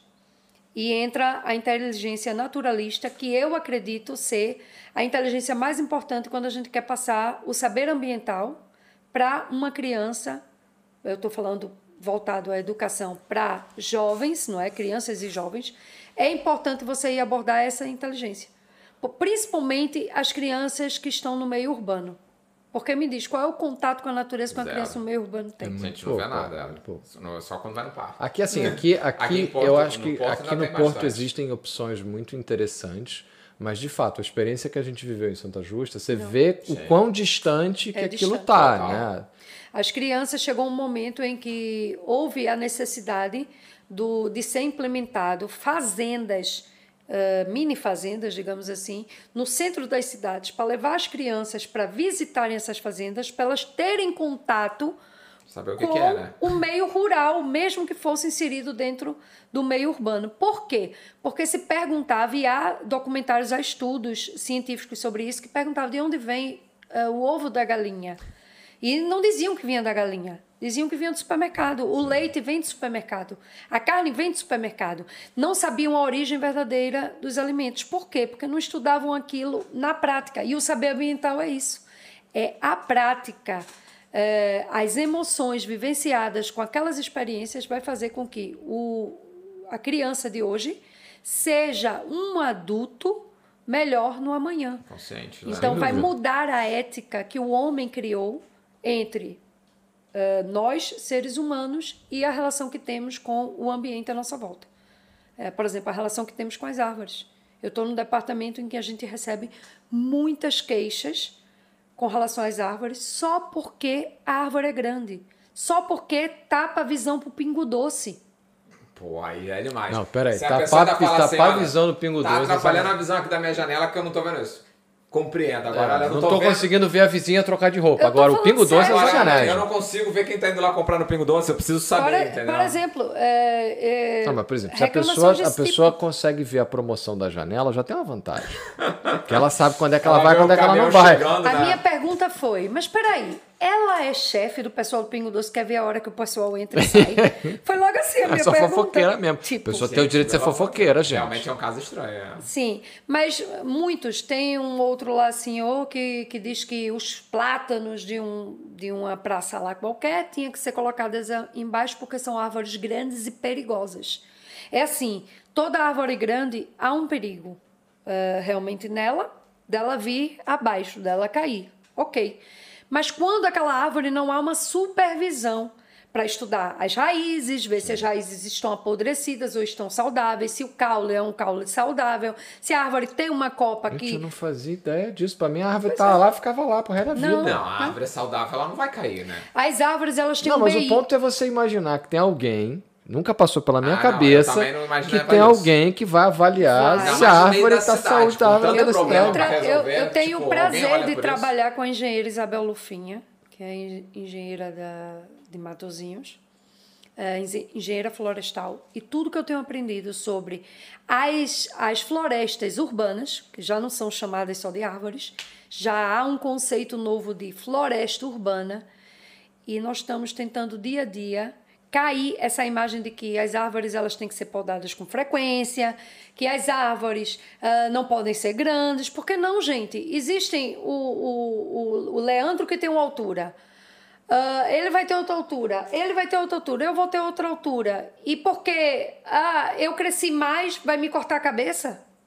Não. Sim, não, existe, existe a questão ali da, da- do urbanismo, que isso, isso eu já vi Atrapalha até, que é tipo assim, na- não, não, não é isso não, é na, é na, na altura, né? As árvores, elas têm, elas têm poda a partir de uma certa altura, porque é a altura das pessoas passarem, não ter galho no teu caminho. Sim. Ok. Pra cima, Agora, pode. pra cima disso, realmente. Outro dia estavam podando lá perto de casa e eu fiquei assim, por que, que tá podando? Eu até pensei que fosse alguma coisa relacionada com a chegada do verão, mudança da primavera, sei lá. Eu não entendi por que estavam podando as árvores.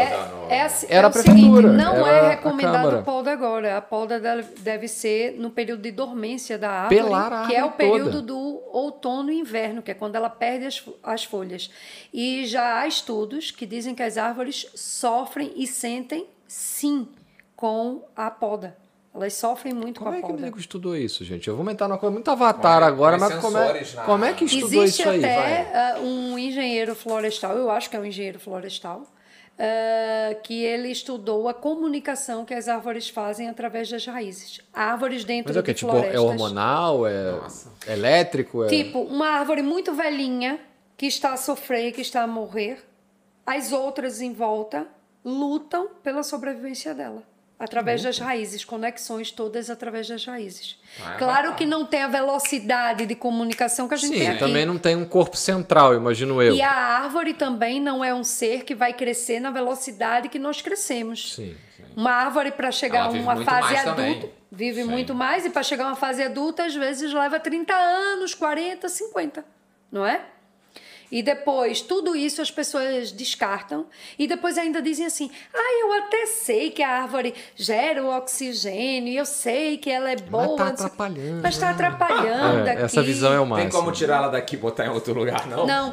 E depois, se fôssemos dar ouvidos a, o- a cada um que envia uma proposta para a gente abater a árvore porque tapa a vista, a vista para o mar, porque tem insetos, porque cai a folha. inseto já é um argumento muito forte pra mim.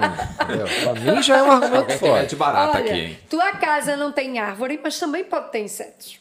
Não, minha casa tem árvore. Não, eu tenho acaso eu uma tenho. Cara, eu tenho um à janelão. janela, tem- Essa que eu tô falando que o janela. pessoal tava mas eu podando e eu não entendi por quê. Não, não, não, ele mora num apartamento, não dá pra É ter uma isso. árvore. Não tem uma Mas árvore ele tem uma árvore que casa. se ele abrir a janela, ele Não, o que acontece? galho, eu tenho, não tenho. Você lembra do menino do dedo verde? Sim, Você leu? sim, ele? Eu sim. adorava esse. Eu não li, mas eu tenho sei o dedo história. preto, que a mim, o meu não funciona, cara. Eu, eu até agora tô entrando numa de querer. Outro dia eu vi um documentário sobre sobre floresta urbana, mas era a floresta urbana criada. Os caras pegaram um condomínio, derrubaram, tiraram o estacionamento, cavucaram aquilo, tiraram as fundações do estacionamento e fizeram o que eles chamaram de floresta urbana, ou horta urbana. Para mim aquilo é uma horta, mas eles chamaram de floresta urbana porque tem árvores de fruto. tem- Ah, tem criaram árvore, todo um tudo. ambiente ali, Sim. um ecossistema Isso é Animal. fantástico. e aí eu fiquei com Eu é vontade per- de fazer. permacultura. É permacultura. Eu fiquei com vontade de fazer. Eu tenho um espaço na minha janela, na minha sala, que é do lado da janela e é muito ensolarado, principalmente na parte da. ao- ao- durante todo dia, mas de manhã ele tem um sol direto que é fresquinho, não é? Ou seja, não é pesado. Não é e eu fiquei com vontade de botar, um, botar tempero ali. Mas até hoje eu não consegui manter um manjericão, aquele manjericão do Pingo Doce, não consegui manter um manjericão vivo mais de uma semana. Por quê? Ele deve tá Porque eu botei coisa o errada. manjericão lá e ele morreu. Você não deve estar cuidando certo, entendeu? Eu botar água. Eu vou, eu vou te dizer uma coisa. As, as ervinhas, ah, essa, as ervas de uma forma geral e as é, que dão cheiro, esqueci o nome agora. Maconha, essas Os coisas. temperos, essas Tô coisas. tô zoando. Não precisa de sol. Tá botando, tá matando, ó. Ah, é? Baixa claridade. Não Tá precisa matando. de sol. Baixa claridade, senão ela fica amarela. Entendi. Põe Não, ela morria cuidar, mesmo. cara. O gato Depois tens que- Pois ver- é, cara, cuidar do gato é mais fácil que cuidar da planta, cara. Que o gato, Sim. pelo menos, se tiver calor, ele sai do lugar e vai pro fresco. A planta não. E o gato vai sozinho na casa de banho. O gato resolve Ele seu mesmo se limpa. o sozinho, meu é. gato é branco e é alvo, Impecável. alvo, alvo. Exato, gente, Não exato. tem uma manchinha Mas eu falando sério, eu fiquei com muita vontade de aprender um pouco mais sobre isso. E o que eu percebi foi isso: que o meu conhecimento hoje de planta é assim, ah, cara, a planta tá aí. Vou te dar uma ajuda. é, eu tenho né? um livro em PDF muito bom, eu mando para ti. Ok. Sobre hortas. Boa! Tá bem? Obrigado. Vamos ver se assim tu aprende. E é mesmo horta para principiante. Portanto, ah, mesmo que tu tenhas um conhecimento, pode ser que tu ache que aquilo é muito Não, básico. conhecimento é Conhecimento nenhum. é zero. É zero? Então pronto, Meu fantástico. conhecimento Vais é, gostar. é plantar semente do Minecraft. É. Vais gostar. E quem quiser comprar e adquirir seu livro, Ah, como pois faz? é. Tem que O fazer aí a livro, divulgação. o livro ele está à venda no Brasil, na editora Dialética, ok? Também está à venda em todas as plataformas digitais, e no formato e-book.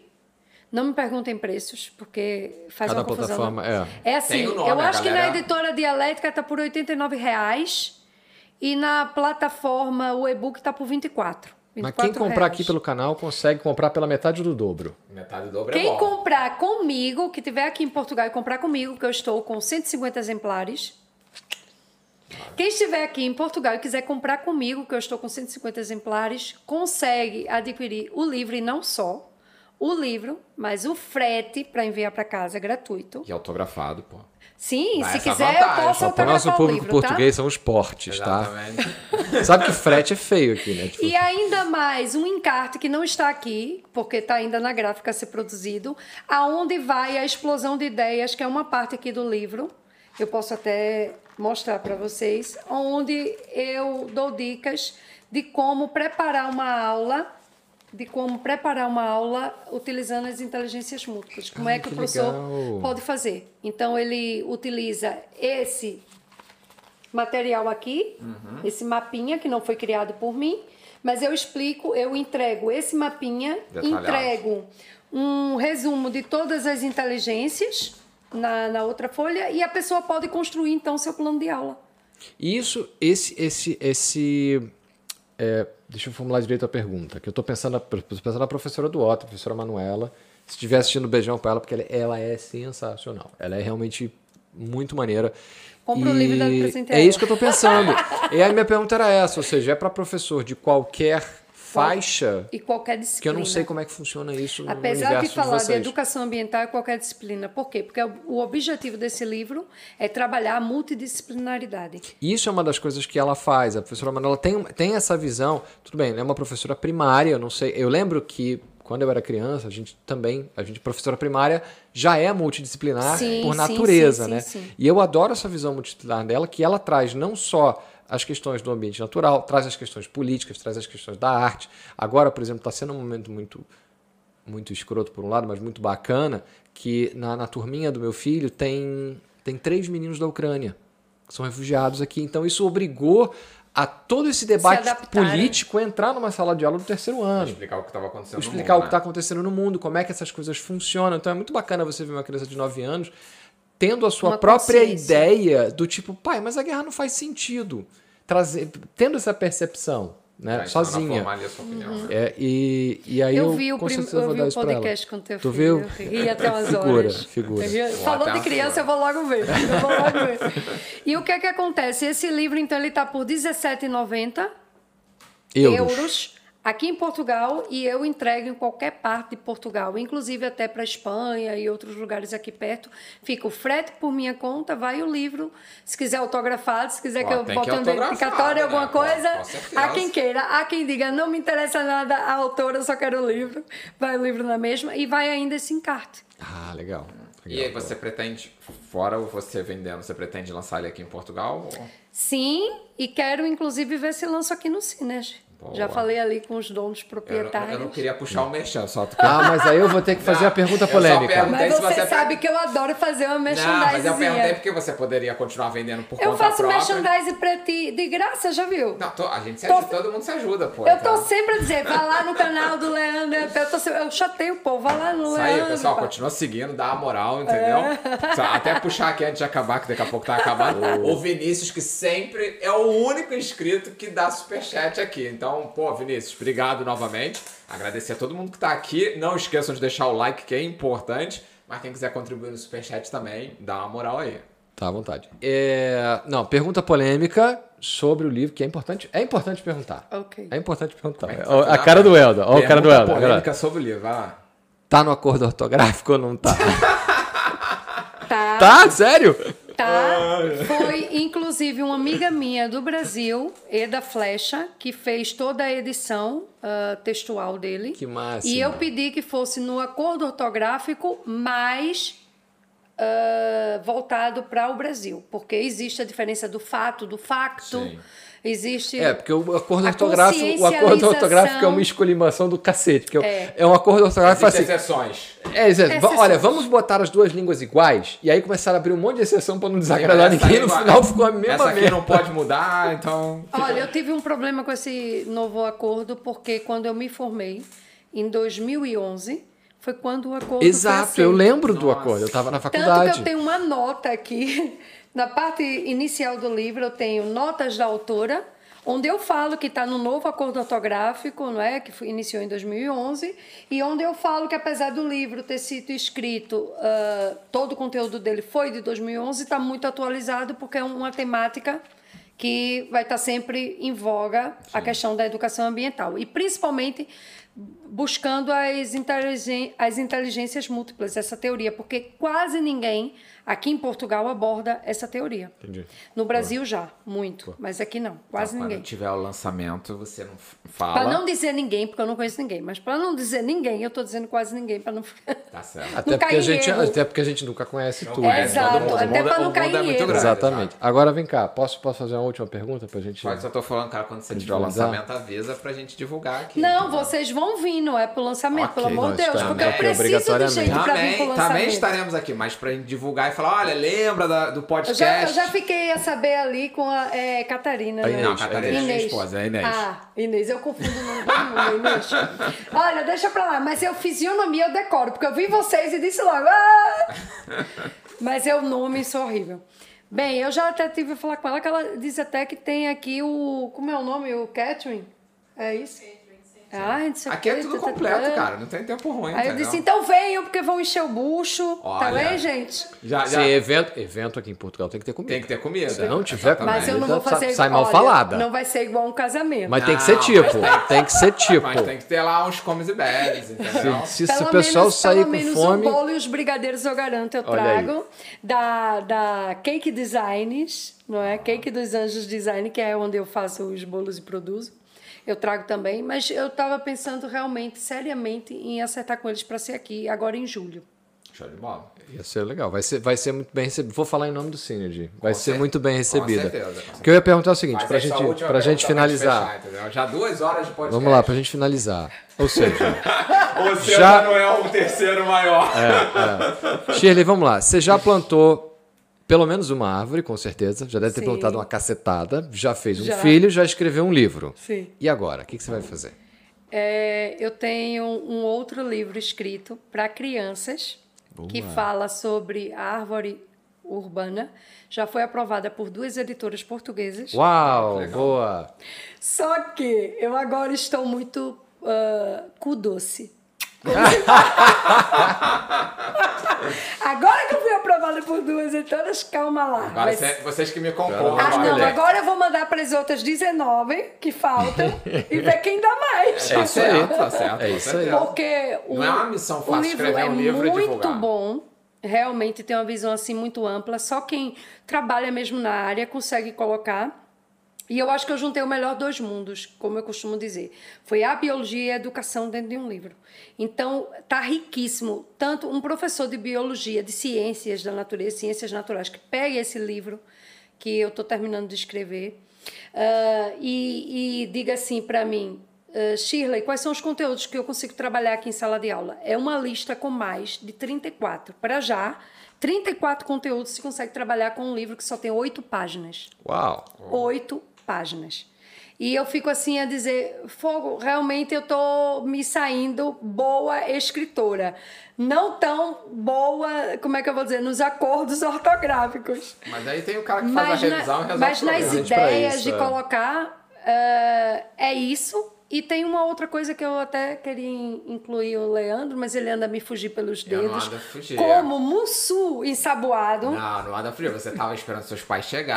tal. Não coloca a culpa pro meu lado, não, você falou, olha, deixa meus pais chegar, tem um aqui. Não é- Adorei, adorei. É, não coloca. Foge, Leandro, divide a foge. culpa aí nessa história, Não. entendeu? tá bem, Leandro. O que que acontece? Eu tô tentando, e vai sair aqui de primeira mão, no podcast de vocês, que eu tô a elaborar uma mentoria, mas é mesmo uma mentoria, pegar na mãozinha da pessoa, anda cá que eu vou fazer contigo, junto. Não é essas mentorias por aí que largam os vídeos e as pessoas que se desenrasquem.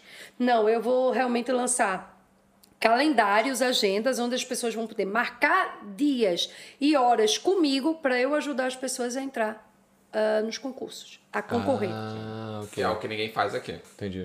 Aqui não existe isso, não existe cursinho preparatório, não existe nada disso. Então você não tem onde pegar os bizus, digamos assim, disso.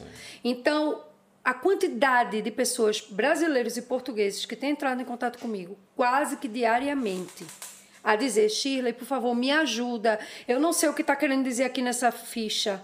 Shirley, por favor, olha, me ajuda. Eu não encontro isso aqui. Como é que eu faço? E eu tenho dado esse conteúdo sempre de bom grado, de forma gratuita, não tenho cobrado nada a ninguém.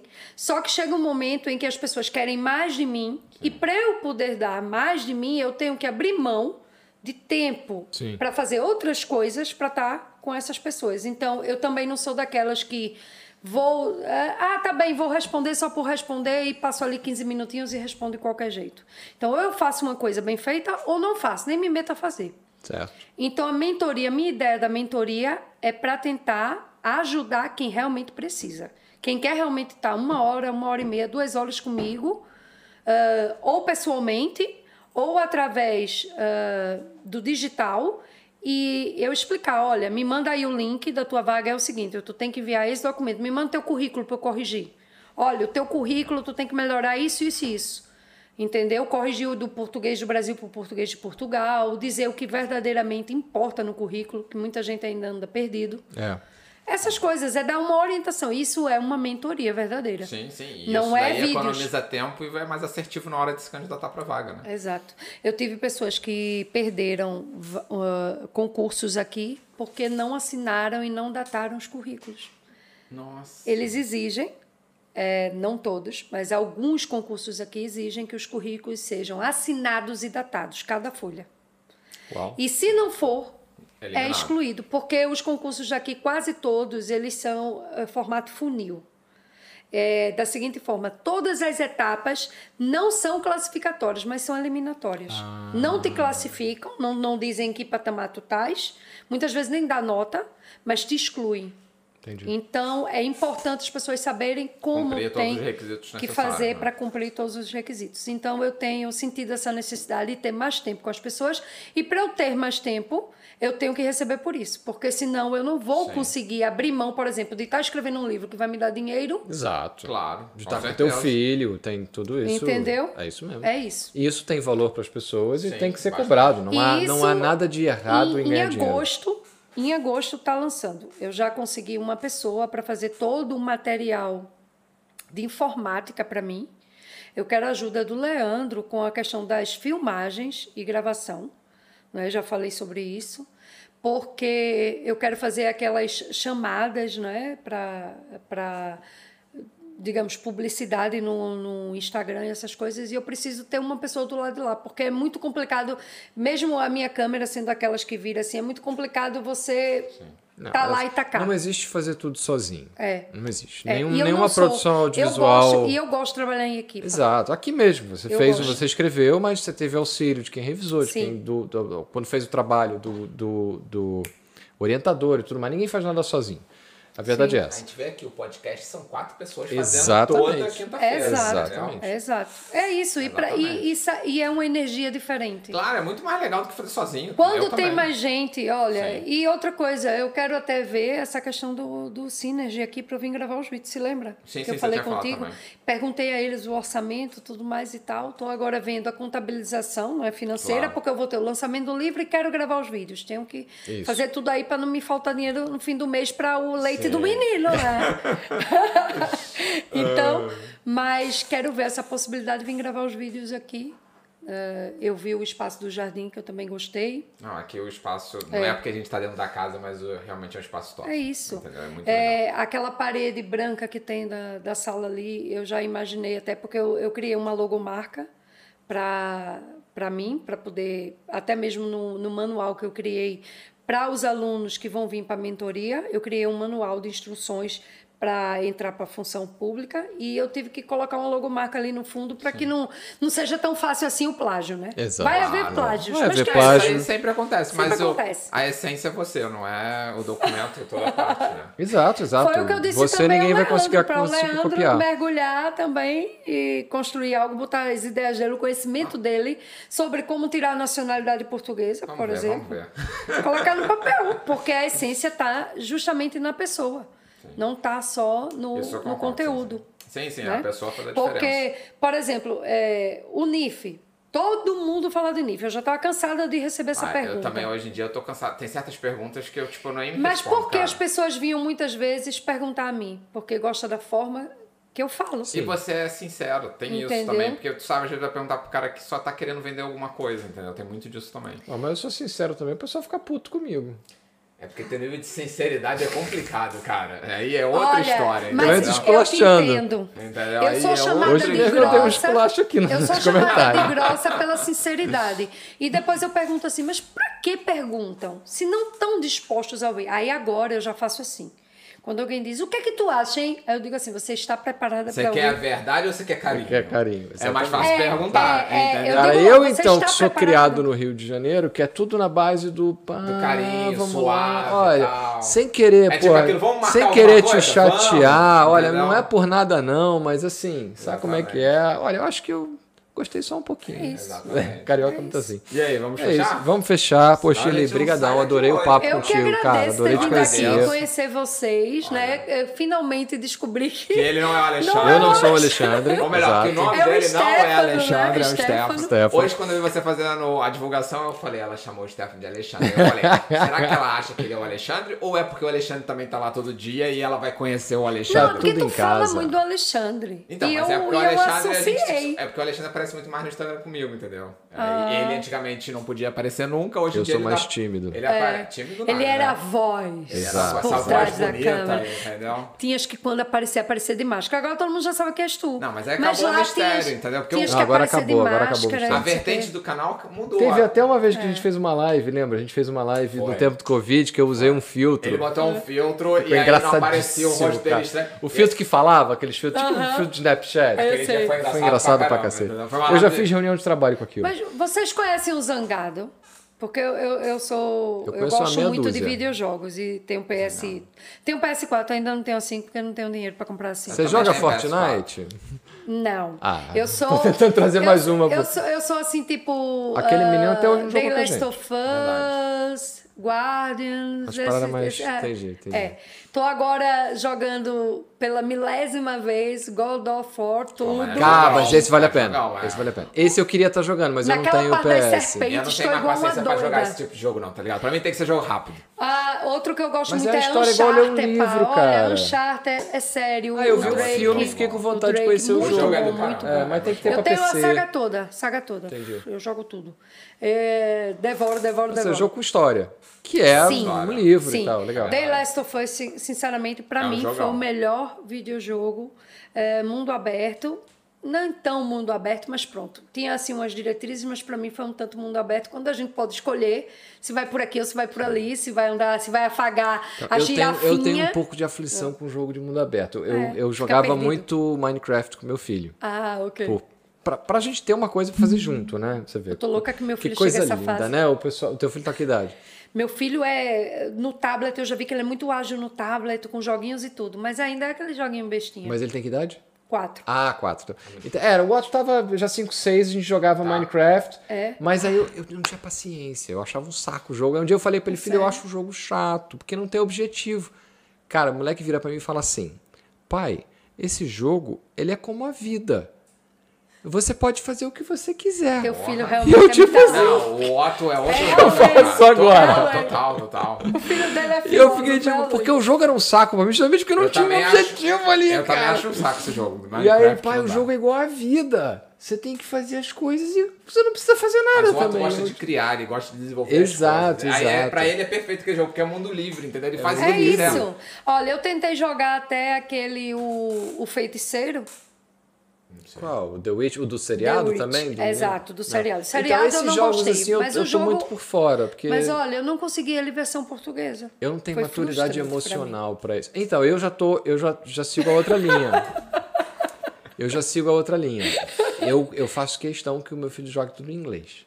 E aí é chato porque ele não tá pegando. O meu filho de mas isso 4 anos se comunica muito em inglês, mas eu vou dizer por quê. Ele tinha um problema auditivo, ele acumulava líquido e não ouvia a gente falar. Hum. Então, ele, as palavras que ele não compreendia em português, ele falava em inglês. Chegou até a falar algumas em russo. Nossa. Caraca. A gente só, só descobriu criança porque botava o né? Google para ele falar. Caramba. É sério. E como é que a gente descobriu isso? Por que, que ele falava inglês? Ele assiste muita coisa em inglês, mas ele era muito pequeno, não falava nada em português e muita coisa em inglês. Rainbow, eh, Apple, eh, coisas assim, por exemplo, eh, cores, quase todas as cores. O número de 1 a 10 conta em inglês. E nunca teve aula em inglês. E ele estava sendo conhecido na, na creche como ah, o João, o filho da brasileira, que fala inglês. Quando eu fui para uma festinha de aniversário, vira a mãe da menina, olha, é verdade que o João fala inglês? É porque as minhas filhas outro dia chegaram dizendo que ele fala inglês. Aí eu disse, é, é verdade. Mas o que? Ele faz curso de inglês? Eu fiz, não. Ele tinha um problema auditivo, segundo a terapeuta da fala. Como ele não conseguia falar determinadas palavras em português porque não percebia, ele substituía pela palavra que ele percebia que representava a mesma coisa. Talvez por alguma razão na TV era mais fácil dele escutar, ou Sim. quando ele estava vendo filme Sim. tava mais silêncio, alguma A explicação coisa assim, dela né? é que ele ouvia a gente como se tivesse mergulhado dentro d'água. Coitado. Então, por isso que ele falava assim, ele falava muito assim. E eu dizia, nossa, esse menino ou vai ser fanho, A mãe zoando o próprio filho, É. tá ligado? ou então, ou então ele tem a língua presa, chover, abre a boca, Ninguém não, não pensa tem. na audição, né? É muito não, engraçado não, isso. eu não Porque- pensei porque ele escutava, eu chamava ele, ele olhava e tal, e, e a TV estava sempre num volume baixo. Mas eu tenho um problema de audição, eu falo muito alto. Você Então, já às vezes o volume da TV né? tava baixo pra você. É, esse cara estava alto para ele. E aí por isso que ele É escutava melhor verdade, isso. é verdade. E o que é que acontece? Eu tenho 75 só por cento de audição no ouvido por causa da adenoide, amígdalas na infância. Eu perdi muito da audição. E depois tive um rompimento de membrana da, da otite, da, do tímpano, da, do outro ouvido piorou a situação. Então eu falo muito alto e depois eu, se calhar eu dizia assim, ai, mas ele sempre ouviu, mas é porque eu falo alto. então eu É. acho que ele sempre ouviu. Depois eu refletindo, né? Eu disse, ai meu Deus, como eu fui burra, tanto tempo o bichinho aí a pedir socorro. E ele tinha ido a um otorrino, naquela altura ele não fazia acúmulo de líquidos, que foi antes da pandemia. Depois ele ficou dois anos. ah, foi uma vez, estava com otite, aí era normal ter líquido. Depois disso, nunca mais ele teve doente, né? Porque esse acúmulo de líquido não gera otite. É chamado de otite, mas não é a otite que a gente conhece, que fica inflamada. Sim. Então eu não Fica precisei só uma levar coisinha ele. lá, Exato, entendi, eu não precisei entendi. levar mais ele.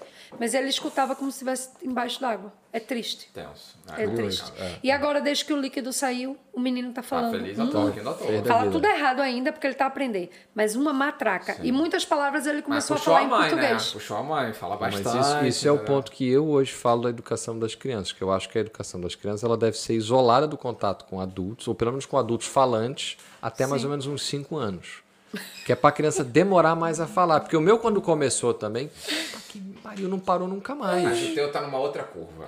Entendeu? Mas não para de falar. cara. Minha mãe é um deleite pra ele minha não mãe. consegue parar. O filho dele, o Otto, não consegue. não consegue parar. Teve um dia que foi engraçado, que a gente tava, eu, você, a Pri, a Catarina, e aí ele pediu um tempinho pro Otto, e aí ele, de vez de tipo, dar um tempinho pra todos. Aí foi pra Priscila, pra mãe. Ele vai pra outro, entendeu? Aí, tipo, parou com a mãe, foi na Catarina Ou então, e depois tipo, foi em mim. eu então, tô em assim, reunião no trabalho, aí ele sabe que ele não pode falar porque eu tô em reunião. Aí ele vem na minha frente e começa a gesticular. Tipo, cara, eu já expliquei pra você. Não é a questão do falar, é aqui se no outro dia, comunicar. na última, na última É, vez- exatamente. eu não posso me distrair, é isto. Não, no outro dia, aqui no podcast, ele tava, tava jogando, não sei o que ele aconteceu, vem aqui, acabou ó, a bateria. ele vem- Aí ficou assim. Aí, tipo, brother, não dá, não dá, entendeu? Mas o Otto é uma figura. Você isso. precisa conhecer ele, de repente ele vai num laboratório, ele vai gostar, entendeu? Pô, ele é adorável. Inclusive, Nós temos o, o Parque Ecológico de Matozinhos, ainda está em fase assim de remodelação. A gente está tentando levar algumas coisas diferentes para lá, principalmente o Departamento de Monitorização Ambiental e de Sensibilização Ambiental, a unidade, faz uns trabalhos bem legais com crianças. É justamente E- isso que eu ia comentar, porque a professora dele é muito afeita a fazer esse tipo de trabalho, esse tipo de coisa. E, e aí eu, certo, primeiro que eu vou comprar o livro para presenteá-la, espero que ela goste. Ei, Tenho mais um E- comprador! E, mas eu quero esperar Plim, chegar o plim, negócio, plim, hein? plim, Eu quero esperar, eu vou deixar pago, mas eu quero esperar chegar o negócio que eu gostei da ideia. Ah, sim, sim, sim. E, e botar o, gerar esses contatos, gerar essa sinergia que é Sim. o que o Synergy faz. E depois que a gente desligar, eu também quero te dar um outro, duas, ou- dois outros contatos interessantes sobre o segundo livro, que eu acho Uhum. que. Não sei. A gente joga pro ar, isso é uma coisa que a gente aprendeu aqui. A gente joga, segundo- o a gente segundo conecta livro- as pessoas. Se elas se É. falarem bom, se elas não se falarem tudo bem. Eu dei o contato do, do Leandro esses dias, não o telefone, mas o, o Instagram, para o Alisson, que é o menino que está criando todo esse material por trás, eh, da parte digital, para a mentoria. E ele, assim, está aqui há pouco tempo, está só quatro meses. E é, assim, brasileiro também. Olha, uma pessoa fantástica, me ajudou imenso. Me ajudou muito, muito, muito mesmo. E ele disse assim: Ah, não sei o que, eu falava muito de ti. Olha, Leandro, não sei o que, tá, tá, tá, que eu falei com o Leandro e depois nunca mais liguei pro Leandro, não acertei nada, fiquei à espera do meu pai, não sei o que, mas eu quero que o Leandro grave os vídeos para pôr. E ele captou direitinho tudo que eu queria. Boa. Entendeu? Então é bom essa troca, porque eu dou o teu contato Não, depois. sei, com tu, tu pode precisar dele para alguma coisa, ele pode precisar de ti para alguma coisa. Não, uma das coisas que eu mais gosto, tipo, do, de, ter, de estar na rede social é isso. Porque, cara, eu fiz um monte de contato, um monte de gente que, tipo, eu sei que se precisar, posso de repente passar com uma pessoa ou pra outra e um vai se ajudando. eu já te convidei para ir lá em casa. Você que nunca foi porque não quis. Inclusive, teve um dia que eu fui a Matozinhos com a minha mãe e te falei, olha, tô indo, só que você que não foi. Agora vai virar Olha, lavagem de roupa suja. Mas eu entendeu? vou te dizer, sabe por quê? Não, mas foi tudo em cima da hora, Ele só avisou da hora, que. Eu disse assim: avisa quando estiver saindo, porque eu tô com uma criança não, menina pequena. carioca. Tá Não? É. quando chegou na Praia Matozinhos, olha, tô aqui em Matozinhos. Ué, gente, é normal, tá ligado? Eu acho que esse dia depois eu fui pra tua casa. Não, ele tá deve achar que eu sou rica e moro naqueles prédios ali em frente Pô, à mas praia. olha só, sendo bióloga, trabalhando na Matosinhos função é pública, ali. tem que morar de frente pra praia, Não, entendeu? filho, não, tá longe disso. Matozinhos pra mim é ali. É isso? Fechamos? Cara, brigadaço. Foi muito Foi legal. Eu que agradeço a Foi muito vocês. bom. Ali Ok, já o acabou a fechamento bateria, é pra tá ali. aqui. Beleza, olha, acabamos com a bateria da, da máquina e já posso falar, Helder, o seu podcast não é o mais longo da história agora, é o dela, entendeu? Você foi ultrapassado. A minha live já foi também uma das mais longas, Eu você não lembro lembra? quando durou, mas com certeza foi. Acho E que... é das mais visualizadas ainda Sim, lá, a né? sua e da George da canal Spirit é uma das que são mais visualizadas. Ah, tá vendo? Vamos torcer para que esse o aqui podcast também também seja. se repita, exatamente, entendeu? Olha, brigadão. É, Eu que agradeço. Valeu aí pela força. Eu adorei conhecer vocês, é Também, sério. Vocês também. Ele tá trabalhando ali, ó. É. Tá, tá concentrado Vocês ali agora. também, tá, tá, é, é. tá trabalhando. Então, pessoal, encerramos mais um podcast. Amanhã é dia de São João, então vamos aproveitar o São João. É amanhã ou é sexta-feira, gente? Não, Vocês querem amanhã, se decidir desculpa, no é negócio do dia? sexta-feira e amanhã, na verdade, é a noite de É São assim, João, onde o tem dia a é festa. sexta, mas se comemora sempre na véspera. Exatamente, comemora na Isso véspera. não Falei faz o errado. menor sentido pra mim. Eu também acho que poderia se comemorar no feriado, que todo mundo tá no feriado, mas beleza, não sei quem inventou olha isso. só, você usou o argumento do Natal e do Ano Novo.